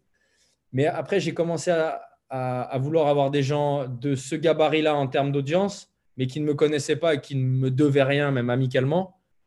Et du coup, bah, je t'avoue que j'ai essuyé tellement de refus de oui, oui, on verra, de ok, bah, je te redis, tu vois, que au bout d'un moment, ça m'a, je t'avoue, ça m'a un peu découragé. Donc, tu vas me dire que c'est un peu antagoniste avec mon tempérament, mais c'est. Ça, je t'avoue que ça m'a cassé les couilles d'avoir l'impression de pleurer, tu vois, vers des gens pour avoir euh, une date, un créneau. Et, et à chaque fois, c'était des annulations, des ah bah finalement je peux pas, bah finalement mes enfants truc, tu vois. Enfin, et, je t'avoue que ça m'a un peu frustré et, d'échec en échec, de non-réponse en non-réponse. Euh, voilà, parce que malheureusement, la réalité des réseaux, c'est ça, c'est quand tu commences à démarcher des gens qui ont une pastille bleue sur Insta. Si toi déjà tu n'as pas de pastille bleue, c'est compliqué d'être, euh, d'être, euh, de pas passer à la trappe. Que quand tu as une chaîne YouTube qui a que 7000 abonnés alors, même si tu as des gens connus euh, dans les interviews, tu vois, des acteurs, des. Bah voilà, et quand tu démarches des gens qui ont 400 000 abonnés, 500 000 abonnés sur YouTube, bah, ils te prennent un peu de haut, malheureusement, tu vois. Euh, ils te prennent de haut et du coup, ben, ouais, on verra, ouais, peut-être. Et non, c'est pas ouais, peut-être, tu vois. Moi, il y a une équipe de tournage, il y a trois personnes, il y a plusieurs personnes qui nous ont posé en plan d'éveil de tournage. Il euh, faut quand même savoir que chaque podcast, il coûtait pas loin de 1000 euros, tu vois. Euh, l'équipe de tournage, il y avait trois personnes à chaque fois, qui avait euh, trois jours de montage de vidéo, enfin, qui avait une, trois heures de prépa de setup avant pour chaque vidéo. C'était à la fin, ça ressemble à un plateau télé, le bordel, tu vois. Euh, et, du coup, de sentir que les gens, ben voilà, ils honoraient pas leurs paroles, ça m'a. Et, je digresse du coup, mais c'est pour ça en fait que je suis revenu de voir que je, je t'ai dit alors le podcast et tout on le refait, tu vois, parce que tu m'avais demandé il y a longtemps en plus, tu vois. Et, et, et, je voudrais surtout pas, et dans ma vie, je voudrais jamais être ce genre de gars qui, qui honore pas sa parole, tu vois. Et, et je considère que quand quelqu'un t'invite sur son média, euh, tu vois, c'est marrant parce qu'il y a trois jours, il y a quelqu'un qui m'a écrit, donc le mec, il s'est excusé 200 fois d'être une toute petite chaîne avec, euh, tu vois, le mec, il doit avoir 200 abonnés sur Insta, machin, tu vois. Et, euh, et, quand, quand, on t'invite, t'as beau être n'importe qui, ben, si, tu, si tu dis oui, ben, t'honores ta parole, tu vois. Euh, sinon, tu n'es pas un homme en vrai. Ce qui, définit un homme, c'est sa parole. Si tu n'as pas de parole, ça ne sert à rien, mec. Tu vas rentrer chez toi. Donc, c'est pour ça que voilà, moi, je ne voulais surtout pas t'avoir dit oui. Et après que tu te dises, ah vas-y, il s'en bat les couilles. En fait, il m'a dit oui, mais il ne fera pas le podcast euh, hors de question, tu vois. Je, rebondis là-dessus. C'est hyper sympa d'ailleurs. Merci beaucoup. Tu vois, nous, on a à peu près le Non, mais, non, non, mais vraiment, vraiment. Je, tu vois, tu vois je, vais, je vais reprendre ce que tu as dit. Moi, j'ai pas invité. J'ai invité des gens qui étaient plus ou moins connus. J'ai invité des, des, potes à moi qui ne sont absolument pas connus, mais qui ont des expériences de dingue à raconter dans, dans le podcast. Euh, j'ai invité des gars comme toi, qui avaient à peu près comme nous 20, 25 000 abonnés mmh. sur Insta, donc une notoriété et surtout une communauté active. Mmh. Euh, mais j'étais tu vois, je pas, je savais même pas combien tu avais d'abonnés sur Insta. En vrai, moi, je te suis depuis longtemps, mais je regarde pas le nombre d'abonnés des gens. Mhm. Je t'ai invité parce que je, sans réfléchir, je savais que tu allais dire oui. Mhm. Parce que ça se voit que tu es quelqu'un euh, d'humain et qui, qui est quelqu'un, tu vois, il n'y a pas de filtre à travers ton, tes réseaux. je pense que tu es la même personne en vrai que sur les réseaux, comme nous. Moi, je prends la caméra parce qu'il faut nourrir Instagram, etc. Et je me filme de face. Mais en vrai, ce n'est pas du tout mon délire. Je le fais parce qu'il faut le faire pour le, business, etc. Et je suis exactement la même personne euh, face à la caméra que dans la vie de tous les jours. Et je pense que toi, c'est pareil. Du coup, j'ai invité des gens que dans ce sens-là et j'ai pas eu de refus pour l'instant. Et c'est pas parce que je suis un, un, gros média, loin de là. Le podcast, il a trois semaines, tu vois. J'ai déjà tourné énormément d'épisodes, mais il a trois semaines. Et les gens que j'ai invités, je savais qu'ils refuseraient pas. Si quelqu'un refuse, c'est qu'à mon avis, il n'est pas dans le. Ou que du moins, il te met un plan, ça, c'est encore pire. Euh, S'il ne s'en excuse pas, du moins, je trouve ça encore pire d'un point de vue euh, respect de la personne que tu as en face de toi. C'est qu'il n'est pas vraiment dans le même mood que toi, au final. Ouais, ouais, mais. Alors, je te souhaite pas de le vivre aussi, mais moi, mon idée de base, c'était pas d'avoir que des pastilles bleues ou que des grosses audiences, tu veux. C'est juste que. Comme euh, moi non plus, hein, moi non plus, vraiment. Non, non. Mais que quand chaque émission, elle coûte 1000 euros, euh, et puis moi, quand je l'ai fait à l'époque, j'avais même eu l'orgueil de dire euh, ça sera le Joe Rogan français, enfin ça va être le podcast de ouf, de machin, mon cul sur la commode. bah, quand tu affiches des ambitions, et en plus, on était sur une lancée, on en a tourné énormément, et je pense l'erreur que j'ai fait, c'est que je les ai sortis trop, de manière trop rapprochée. Donc j'ai énormément nourri, ce qui fait que la chaîne a pris des abonnés, etc. Et, du coup, après, il y a eu une espèce de, cassure parce que j'avais plus assez de, rythme de tournage et d'abonnés. Et, là où je voulais en venir, c'est que quand les, invités ne sont pas connus, ben, on, s'en est rendu compte avec les audiences. C'est que malheureusement, bah, tu... par exemple, le boulanger, là, qui est hein, le mec qui a fait la grève de la faim, qui a pourtant fait les plateaux avec Hanouna, il a fait TPMP euh, deux, deux, semaines d'affilée et tout. Sauf qu'on l'a eu trois semaines, on l'a eu sur la chaîne trois semaines après son dernier TPMP. Donc le buzz était un peu retombé. Euh, alors qu'il avait quand même sollicité Macron pour sa grève de la faim, pour garder son apprenti, enfin un truc de ouf, tu vois, il s'était vraiment... Et moi, je me suis dit, lui, c'est un truc de malade, ça va marcher, il a fait Hanouna et tout. Sauf que ce mec-là, en tout cas, et en plus dans ma communauté, il est personne, c'est pas un sportif, le mec, il est gros. Euh, non, mais voilà, dans, ma communauté, tu vois, euh, il, a, il parlait pas. Et du coup, la, la vidéo, alors qu'elle est ultra poignante, touchante, tout ce que tu veux, elle n'a pas marché de ouf parce que ce mec-là, personne ne le connaît, tu vois. C'est-à-dire que quand les gens cliquaient sur son Insta en se disant Ah, tiens, c'est qui son nouvel invité Ils ont vu un compte Insta avec 2000 abonnés. Ils se sont dit Ah, ouais, lui, c'est un, un clampin perdu, tu vois. Alors que pas du tout. Et, c'est pour ça que je me suis très vite rendu compte que, ben voilà, moi, je voulais des, gros invités, des, gros sportifs, des, des, comédiens. Après, voilà, avec l'équipe, euh, les mecs, qui se montent, Charles et tout, on était, c'était toujours la surenchère de Ouais, mais il te faut Etchebest. Ouais, mais il te faut Thomas Pesquet. Ouais, mais j'ai dit, ouais, mais les gars, on ne va pas choper Thomas Pesquet ou Etchebest ou, euh, ou euh, Didier Deschamps ou je ne sais qui ou Teddy Riner avec, en plafonnant à 50 000 vues. Tu vois, en fait, il y a une espèce de réalité de marché. Euh, parce qu'à l'époque, comme encore comme je te l'ai dit, tu vois, ça monopolisait trois personnes. Moi, je, faisais des fois une journée ou même une journée et demie sans coaching pour dédier mon, tu vois, la journée à la prépa du truc, etc. Donc, manque à gagner de mon côté d'un point de vue boulot. Mais c'était tellement une flamme euh, quand je l'ai lancé, ce truc, que je m'en foutais. Tu vois, je perdais en chiffre d'affaires, mais j'avais tellement l'impression de kiffer ma nouvelle vie de journaliste que waouh, ça m'épanouissait, tu vois. Et que ce que je perdais en rémunération, je le gagnais en enrichissement euh, de, ouais, d'excitation de nouveaux projets, un peu comme avec la Russie, tu vois. J'avais réactivé une flamme qui me donnait envie de chercher des invités. J'envoyais des mails, des fois, je te jure, long comme ça. Euh, en, bah voilà, en cirant un peu les pompes du gars euh, que tu invites, en lui disant qu'il est exceptionnel, qu'il est génial, que machin, nanana. Et comme on peut voir les mêmes des, mecs qui se prennent des vents sur Insta, le mec, il te lâche un vu, quoi, tu vois. Comme le gars qui va jouer une sérénade à une meuf en DM sur Insta et elle ouvre le message et basta, tu vois. Alors que lui, il a tout donné. Moi, j'avais un peu ce sentiment-là des fois. De, de ouais, j'ai passé une demi-heure à écrire un mail et le mail, soit il n'y a pas de réponse, soit il y a euh, merci, ça ne m'intéresse pas avec trois fautes d'orthographe. Bah, en vrai, nique ta race, tu vois. Et, et au bout d'un moment, et au bout d'un moment, voilà, ça m'a usé et, et j'avoue, j'ai pas persévéré. L'équipe, il me disait alors, on en est où les invités? Parce qu'il y il y avait un engouement de ouf, tu vois. Euh, voilà. Et, et c'est vrai que là, de... je t'avoue que là, j'ai l'impression, et, ce que je déteste, de ne pas avoir fini quelque chose, tu vois. Euh, parce que, encore une fois, j'ai affiché des grosses ambitions euh, c'est comme un gars qui dit je vais gagner la médaille d'or au JO et en fait, aux interrégions, il ne se qualifie pas, tu vois. Bah, tu parlé pour rien un peu. Euh, et du coup, moi, ça, ça, a beaucoup buzzé. Il y a eu beaucoup d'engouement, il y a eu beaucoup d'interactions. Et, ben, ça a un peu pchité vers la fin. Alors, je t'avoue que si j'étais resté en France, j'aurais repris. Parce qu'à la fin de l'été, ça m'avait un peu beaucoup manqué. Je m'étais dit, allez, il faut reprendre. J'ai le support de Fitness Boutique, c'est quand même pas rien, tu vois. Enfin, qui, avant même que le premier épisode soit sorti, m'ont fait quand même un chèque pour payer les, vidéos et tout. Donc, c'était stylé. Euh, et donc j'étais prêt à reprendre. Après, voilà, encore une fois, le, la vie fait que ben, voilà, je ne reprends pas. Peut-être qu'on relancera le, truc euh, dans, dans, un an si je rentre dans un an, dans trois ans si je rentre dans trois ans. Peut-être que je ne le relancerai pas. Euh, mais en tout cas, c'était des moments de ouf, c'était des tournages de ouf.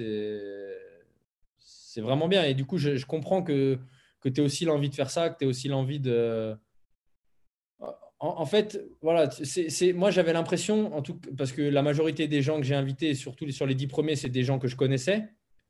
Et je me suis dit, ils ont une histoire qui est trop incroyable pour qu'il n'y ait que moi qui la connaisse. Encore une fois, tu vois, je parle souvent de celui avec Aurélie Gonnet, là, je crois que c'est le numéro 4 pour ceux qui veulent aller voir sur la chaîne.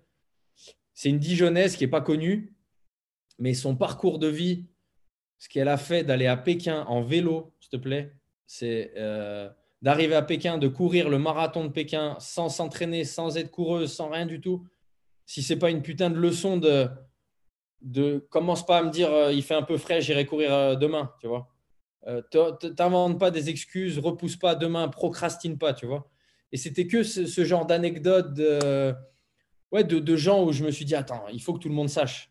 Voilà. Et c'est ça qui m'a donné envie un peu, tu vois, de, faire. Euh, et, et c'est marrant parce que euh, je sais plus, l'autre fois, j'ai reçu un DM d'un gars qui m'a dit euh, Ah, c'est bizarre, euh, tu as arrêté sur, as arrêté sur Nefael.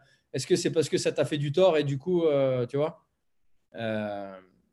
et, en fait, je lui ai dit Mais je pense que tu n'as pas regardé le podcast. Parce que d'une, ça m'a pas fait du tort. De deux, c'est un de mes préférés. Parce que, comme je te l'ai dit tout à l'heure, les gens inspirants, ce pas des gens que qui font du sport.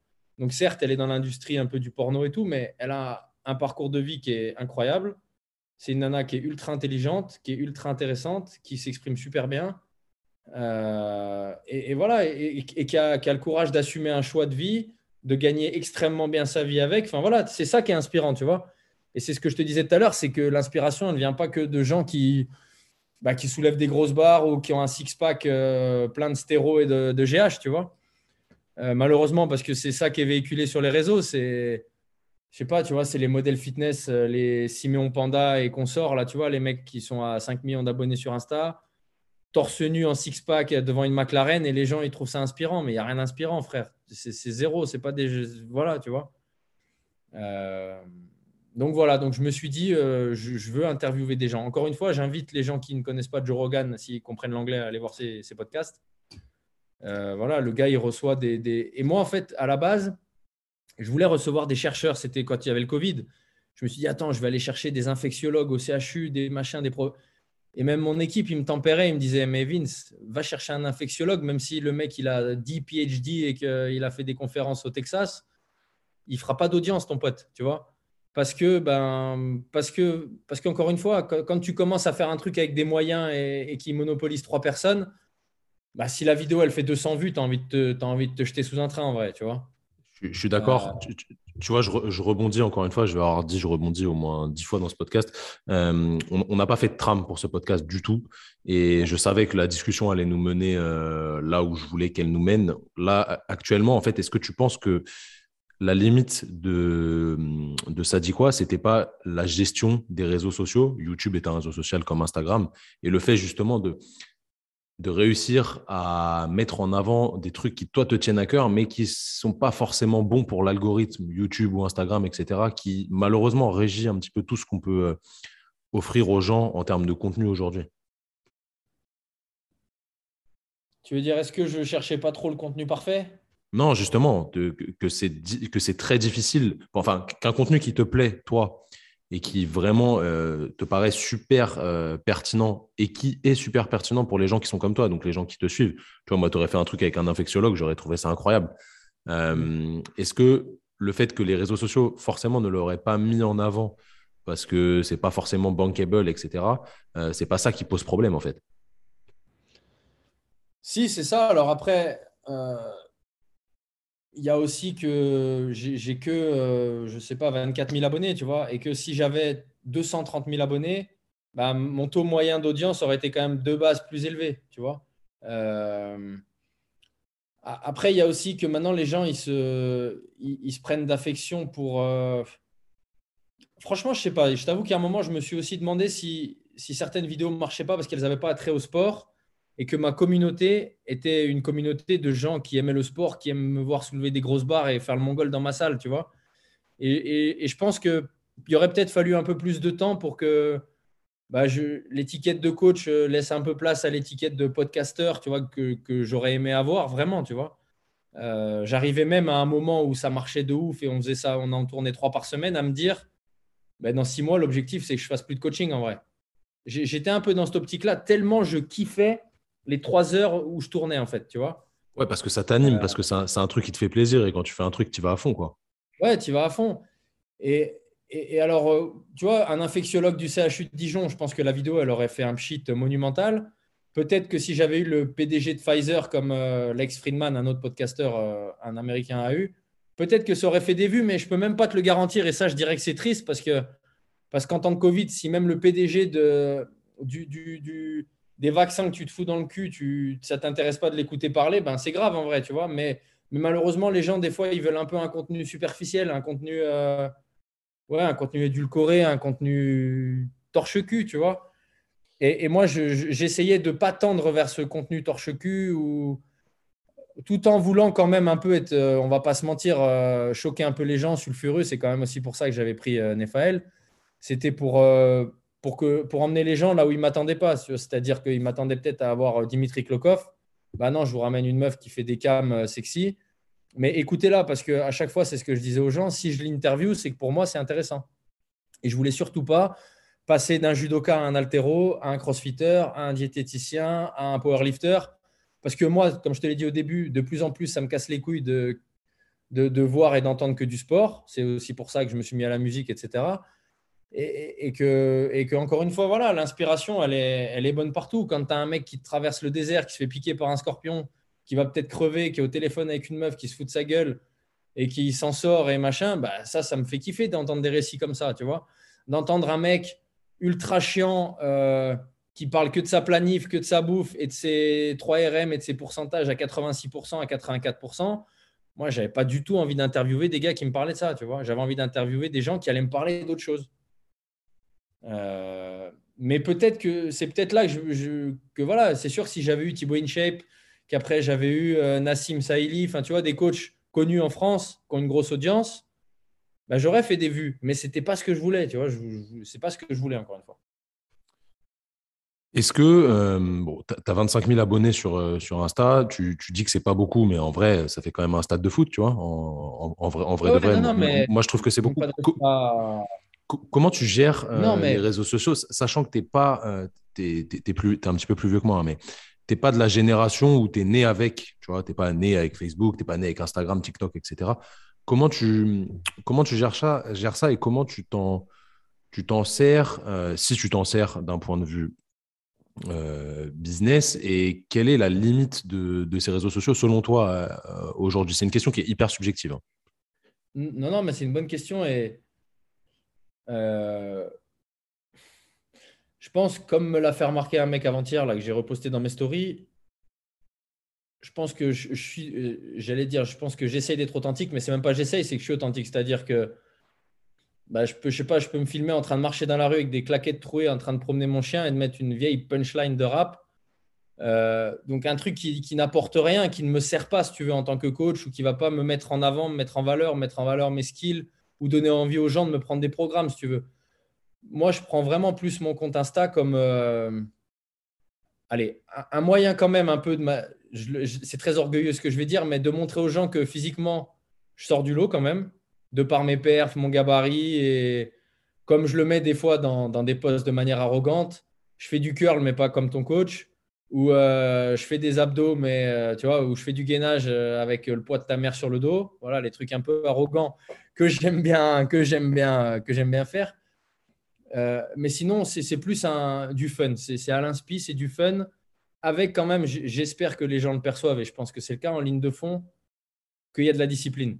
Qu'il y a de la discipline, euh, qu'il y a la tasse à café tous les matins. Et, et, cette tasse à café, c'est vrai que souvent les gens me disent pourquoi tous les matins tu mets ta tasse euh, Tu vois? Je la mets pour montrer aux gens que ce qui compte, c'est c'est pas les coups d'éclat dans la vie, c'est la putain de régularité. C'est-à-dire que mets pas ta tasse à café une fois à 2h45 du matin et après plus jamais on la voit, tu vois. Que tu vas nous faire bluff, tu es un ouf, tu te lèves à 2h45 pour t'entraîner, mais les deux mois qui suivent, on t'a pas vu t'entraîner le matin. Ça sert à rien, tu n'inspires personne. Alors que si tu es capable, en fait, c'est ce qui fait gagner une bataille en général, c'est quand tu exerces une pression et que cette pression, tu la relâches jamais. Au bout d'un moment, ton ennemi, lâche, tu vois. Et, ou alors là, dans mon cas, parce qu'on ne parle pas d'ennemi, c'est au bout d'un moment, les gens, ils admettent que ouais, en fait, ce mec-là, il s'impose une discipline. Il faut pas croire, ça me coûte. Hein, il y a des matins, ça me coûte de me lever à 5 heures. Mais c'est de me dire, lève-toi, parce que tu auras une plage horaire que, que, les gens, que la majorité des gens n'ont pas. Et du coup, après, bah, c'est de caser des choses sur cette plage horaire et de faire fructifier cette plage horaire, tu vois. Parce que le temps, c'est une putain de richesse que moi, j'ai l'impression que j'en manque pour euh, coacher, pour euh, passer du temps avec euh, ma femme et mon fils, pour faire du piano, pour faire du sport. Et si tu ne te lèves pas à 5 heures, bah, tu n'as pas de temps en fait. Alors qu'à l'inverse, si tu te lèves à 5 heures, bah, déjà l'écueil et l'excuse de Ah, mais tu as vu, je ne peux pas m'entraîner. Bah, si tu peux t'entraîner, lève-toi. Qu'est-ce qui t'empêche de te lever? Donc, et moi, vu que je respecte que les gens qui, qui, qui s'imposent des choses, enfin, je respecte que, pas que, mais les gens qui me font kiffer, qui m'inspirent, c'est ces gens-là et que j'ai quand même envie que mon compte serve à inspirer les gens, bah voilà, j'essaye de, montrer aux gens que je m'impose une discipline, que là, je ne travaille plus. Je n'ai pas de clients là. Mais 5 jours sur 7, je me lève quand même encore à 5h30, sans client. C'est-à-dire que je me lève, des fois, je pars chez moi à 8h, je me suis levé à 5h15. Mais, mais je me suis levé, je me suis imposé cette rigueur. Euh, je ne te dis pas qu'il y a des matins où je me dis putain, je suis vraiment un clochard, j'aurais pu dormir un peu plus que je suis cuit. Mais c'est pas grave, on est dans le keep going et on est dans si tu regardes euh, l'année qui vient de s'écouler, eh ben, ça n'a pas fait euh, les montagnes russes. Tu vois, si, on prend un électrocardiogramme, il est plat, tu vois. Il n'est pas plat dans le sens, il est ennuyeux et linéaire. Il est plat dans le sens, tu es régulier. Parce qu'encore une fois, il n'y a que dans la régularité que tu accomplis des choses. Il n'y a, que, a que le mec qui va à la salle 4 fois, 5 fois par semaine qui va transformer physiquement. Il n'y a que le mec qui mange clean 90% du temps qui va se transformer physiquement.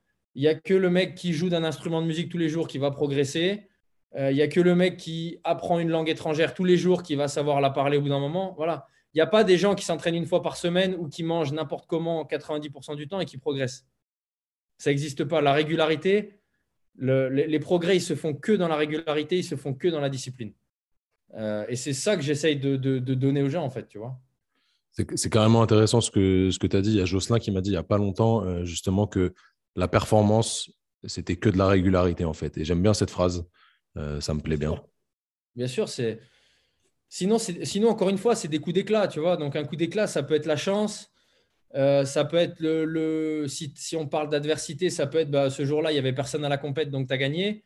Euh, alors que non, quand, quand, quand tu es régulier, tu vois, il y a, y a, un mec, c'est Tim Kennedy, c'est un, un, mec qui a une grosse, grosse audience, c'est un ancien SEAL qui a aussi fait de l'UFC, qui, a été, euh, qui a combattu pour la ceinture en, middleweight à l'UFC et tout. C'est un, il combattait il y a 10 ans, tu vois, mais bon, maintenant il est, il est vachement dans les armes à feu, les trucs, mais je le kiffe, tu vois. Et sa devise, c'est harder to kill, tu vois, parce que bon, lui, il est, dans ce, il est aussi survivaliste, un peu, enfin voilà, tout ça.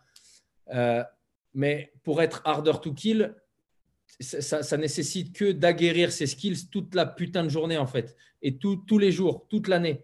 Sinon, tu n'es pas harder to kill, tu vois. Sinon, tu es Sinon, tu n'es pas un mec drillé. Tu vois, il y a beaucoup ça dans les forces de l'ordre, dans les, unités spéciales.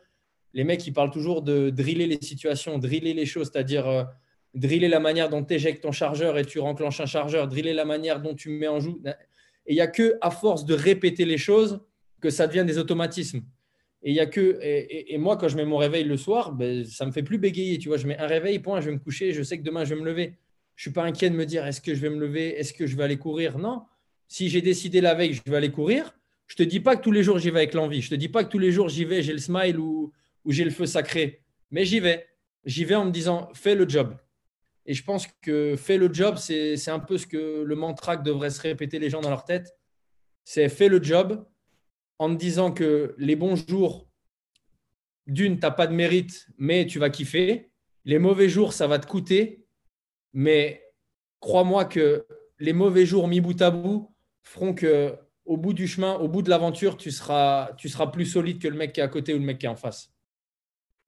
Parce que la vie, c'est qu'une putain d'aventure.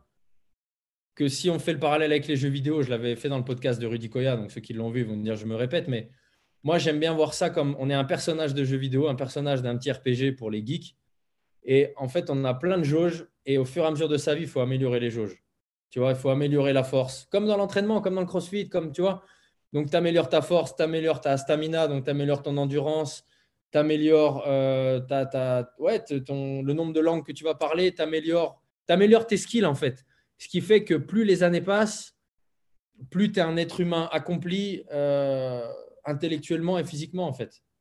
Et voilà, donc c'est fait le job et soit harder to kill. Encore une fois, sans être dans un, sans être dans un mood euh, survivaliste ou pro-arme ou psychopathe ou je ne sais quoi, tu vois.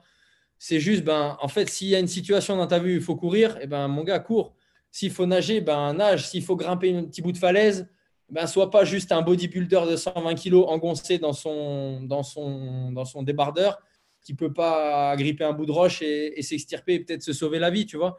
Et s'il faut plonger pour sauver la vie de quelqu'un dans un fleuve, ben, c'est nager, sauve la vie de quelqu'un parce que tu as un peu d'endurance et que tu es un peu fort pour euh, tirer quelqu'un sur la berge, etc. Tu vois C'est ça le harder to kill, je trouve. C'est être prêt à, être prêt à l'inconnu finalement, tu vois C'est en ce sens-là que, que j'ai de la sympathie pour le CrossFit, c'est parce que eux ils plaident vraiment ça, tu vois, le, le d'être prêt à tout en fait, euh, physiquement, d'un point de vue épreuve physique. Euh, et, et, voilà, c'est. Et je pense qu'on se, on se doit, c'était. Après, je te coupe parce que je pense que tu as envie de rebondir et, je parle trop en vrai, mais euh, je crois que c'était, il avait fait le parallèle avec une citation de Socrate, je crois, qui disait qu'il fallait être un citoyen accompli. il, avait, il, y avait, il y a un listing que les gens pourront retrouver sur Internet. Et un citoyen accompli, en gros, c'est être capable de couper du bois pour son foyer, c'est être capable de sortir une arme et de faire euh, face à un ennemi, c'est être capable de se battre à main nue, c'est être capable de conduire un véhicule motorisé, c'est être capable de dégorger une bête pour se nourrir s'il faut, euh, c'est être capable de, lire un livre, tu vois, c'est ça être un citoyen accompli. Et je pense que bah, c'est ce vers quoi on devrait tendre, en fait, tu vois. et c'est pour ça que je te dis tout à l'heure que le monotache, pour moi, n'est pas intéressant. Parce que le monotache ne fera jamais de toi un citoyen accompli, au sens large. Tu vois, on a parlé dans ce podcast, on, on, arrive sur la fin, je vais te poser une dernière question après parce que je sais que, je sais que tu as des choses à faire après. Euh, on a parlé dans ce podcast entre deux prépas physiques, moi je, suis kiné aussi, mais euh, de tout sauf de corps humain et de sport, tu vois. On a plus parlé d'être humain en fait et de façon d'être. Et ce qui est important dans la vie, c'est d'être un, bon humain en fait. Et un bon humain, il est capable de faire euh, plein de choses, que ce soit mentalement ou physiquement. Et ça, c'est super important. On, va finir sur une petite question. Je pose la question à tous mes, tous mes invités. Je vais te donner une liste de valeurs. Des valeurs, c'est des, des mots derrière lesquels toi, tu mets une signification euh, soit qui te ressemblent, soit qui t'animent, ou vraiment qui sont des leitmotivs pour toi. Et tu vas devoir m'en garder que trois. Alors, je ne t'en donne pas 10 000, mais je vais t'en donner plusieurs pour que tu aies l'embarras du choix, même si j'ai toujours une petite idée de, de ce que les gens peuvent me répondre. Mais parfois, on est un petit peu, un petit peu surpris de, de ce qu'ils nous disent. Tu es prêt à jouer au jeu? Vas-y, on est prêt. Alors, je te les donne dans, dans, dans l'ordre alphabétique. Ambition, amitié, amour, audace, authenticité, autodérision, combativité, courage, créativité, efficacité, équilibre, excellence, fidélité, foi, gentillesse, influence, intelligence, justice, loyauté, partage, performance, pouvoir, rigueur, sincérité, tolérance, travail, famille et volonté. Tu dois m'en garder trois là-dedans. J'ai envie d'en garder 15. Ouais, je sais, c'est dur, hein, c'est dur, c'est dur. C'est atroce. Les trois vraiment euh. qui, sortent, tu vois. Les trois qui sortent du lot. Alors, je te dirais euh, en fait, euh, amour, amitié, c'est deux, deux, valeurs qui me sont vraiment chères, mais j'ai envie de dire au-delà de ça, fidélité, parce que pour moi, la fidélité, elle, va englober euh, la fidélité dans l'amour et l'amitié, en fait, tu vois. Et ce qui me permet, en choisissant fidélité, de pas ou choisir amitié ou choisir amour, tu vois. C'est de choisir les deux. Parce que de toute façon, je pense que l'amitié vraie au sens euh, frère d'armes, c'est une forme d'amour aussi, tu vois, pour tes, pour tes frères. Donc, donc pour ça, je, je pense que je choisirais fidélité. Euh, après, authenticité. Authenticité parce que parce que parce que parce que c'est que les rapports humains authentiques qui m'intéressent. C'est que euh, ouais, il n'y a que ça qui m'intéresse. Les, les, les, trucs fake, les trucs intéressés, les trucs euh, hmm, ça m'intéresse pas. Donc je pense authenticité. Et après, euh, en vrai, il y en a un million, mais tu vois, là, j'ai essayé de les noter à la volée quand ils m'intéressaient un peu. J'ai noté rigueur, sincérité. Euh, je vais dire rigueur parce que pour moi, sincérité et authenticité, ça peut être un peu la même chose aussi. Euh, c'est-à-dire que quand tu es sincère, je pense que tu es authentique. Quand tu es sincère, dans, tes rapports, ça veut dire que tu ne te trahis pas. Si tu ne te trahis pas, tu es quelqu'un d'authentique. Euh, voilà. Et rigueur, parce que je ne crois pas que tu aies mentionné discipline. J'ai pas mis discipline parce que c'était pas dans la liste, mais ouais, ouais. Non, mais rigueur. Rigueur parce que c'est, clairement quand même ce qui me définit. Euh, c'est ce que je m'impose euh, chaque putain de journée. Donc voilà. Et donc du coup, il y en a, j'aurais pu faire encore cinq ou six autres listes de trois, évidemment, mais voilà, rigueur. Euh, et parce que voilà, parce que tout demande. Et je trouve que la rigueur, c'est bien de terminer par celui-là parce que toutes les autres valeurs qu'on voudrait s'octroyer, eh ben, elle demande de la rigueur pour s'y tenir, tu vois. Euh, que ce soit la combativité, que ce soit l'authenticité, que ce soit la fidélité, que ce soit euh, l'ambition. Aucune de toutes ces valeurs, si tu t'imposes pas la rigueur et dont on parlait tout à l'heure, la discipline, bah, tout tombe à l'eau en fait. Tu vois, c'est-à-dire que si du jour au lendemain tu abandonnes, ben, ton couple il tombe à l'eau, tes amitiés tombent à l'eau, ton projet professionnel tombe à l'eau, ton projet sportif tombe à l'eau. Donc euh, voilà, rigueur, je pense que c'est indispensable aussi. C'est bien parce que tu es, en phase avec ce que tu dégages sur euh, les réseaux sociaux, même si les gens ne te connaissent pas en vrai. Je pense que tu es quelqu'un qui a beaucoup d'amour pour, euh, pour ses proches, ça c'est sûr. Euh, tu es authentique dans ce que tu fais sur, sur Insta. On voit que c'est toi, tu vois, que tu joues pas un jeu. Et la rigueur, bah, la petite story du matin avec le café, elle justifie totalement ça. Vince, merci encore pour ton temps. Euh, merci. merci. vraiment merci d'avoir euh, répondu présent. Les amis qui écoutaient le podcast, n'oubliez pas de noter le podcast 5 étoiles sur toutes les plateformes euh, sur lesquelles vous écoutez. Allez suivre Vincent.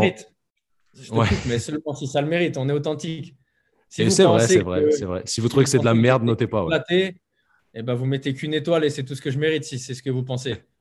mais si vous pensez que, ça tue, mettez en avant le podcast Training Thérapie. Et merci pour l'invite. Merci pour l'invite. Je fais juste une petite parenthèse parce que, comme je l'ai dit tout à l'heure, qui qu'on soit, je pense que quand on nous offre une tribune, il euh, faut déjà en remercier la personne qui t'offre cette tribune, tu vois, parce que c'est. Tu as pris deux heures de ton temps pour, euh, pour m'écouter jacter, et Dieu sait que je jacte. Euh, donc, ce n'est pas un dû, c'est pour moi un moyen d'exprimer, un moyen de me mettre en avant. Et voilà, encore une fois, merci parce que c'est c'est voilà, c'est une plage horaire offerte pour moi pour parler, pour, euh, pour discuter. C'est un kiff pour moi, mais, mais voilà, les gens oublient que.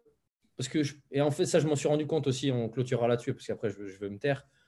Que les gens très connus, en fait, ont l'impression que c'est toujours eux qui te donnent une chance de, les écouter parler. Mais moi, je suis pas d'accord avec ça. C'est-à-dire, qui que tu sois, euh, bah n'oublie pas que tu vaux pas mieux peut-être qu'un autre être humain et tu vaux pas mieux qui, plus est, surtout parce que tu as une passive bleue, une grosse audience en fait. Voilà. Donc si, si, si les gens te donnent un, moyen de t'exprimer, ben, sois-en sois en, euh, et de la gratitude. Euh, voilà, et, merci aux gens qui vont m'écouter jacter. J'espère que ça vous aura plu, inspiré. Et, et si ce n'est pas le cas, ben voilà, dites, dites, au moins pourquoi. Quoi. Bâchez pas le podcast, ou me bâchez pas juste en disant t'es une merde, dites-moi t'es une merde parce que deux petits points, euh, un tiret, deux tirets, 18 tirets si vous avez envie. Voilà. Et sinon, bougez-vous le cul, faites des choses de votre putain de vie parce que ça passe vite. Et, merci encore. Merci encore, euh, les gars, pour euh, votre invitation.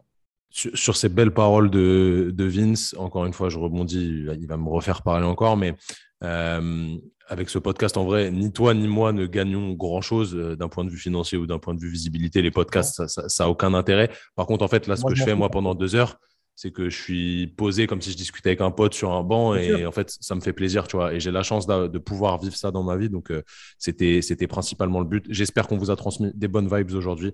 Si c'est pas le cas bah, vous nous le dites il n'y a pas de problème.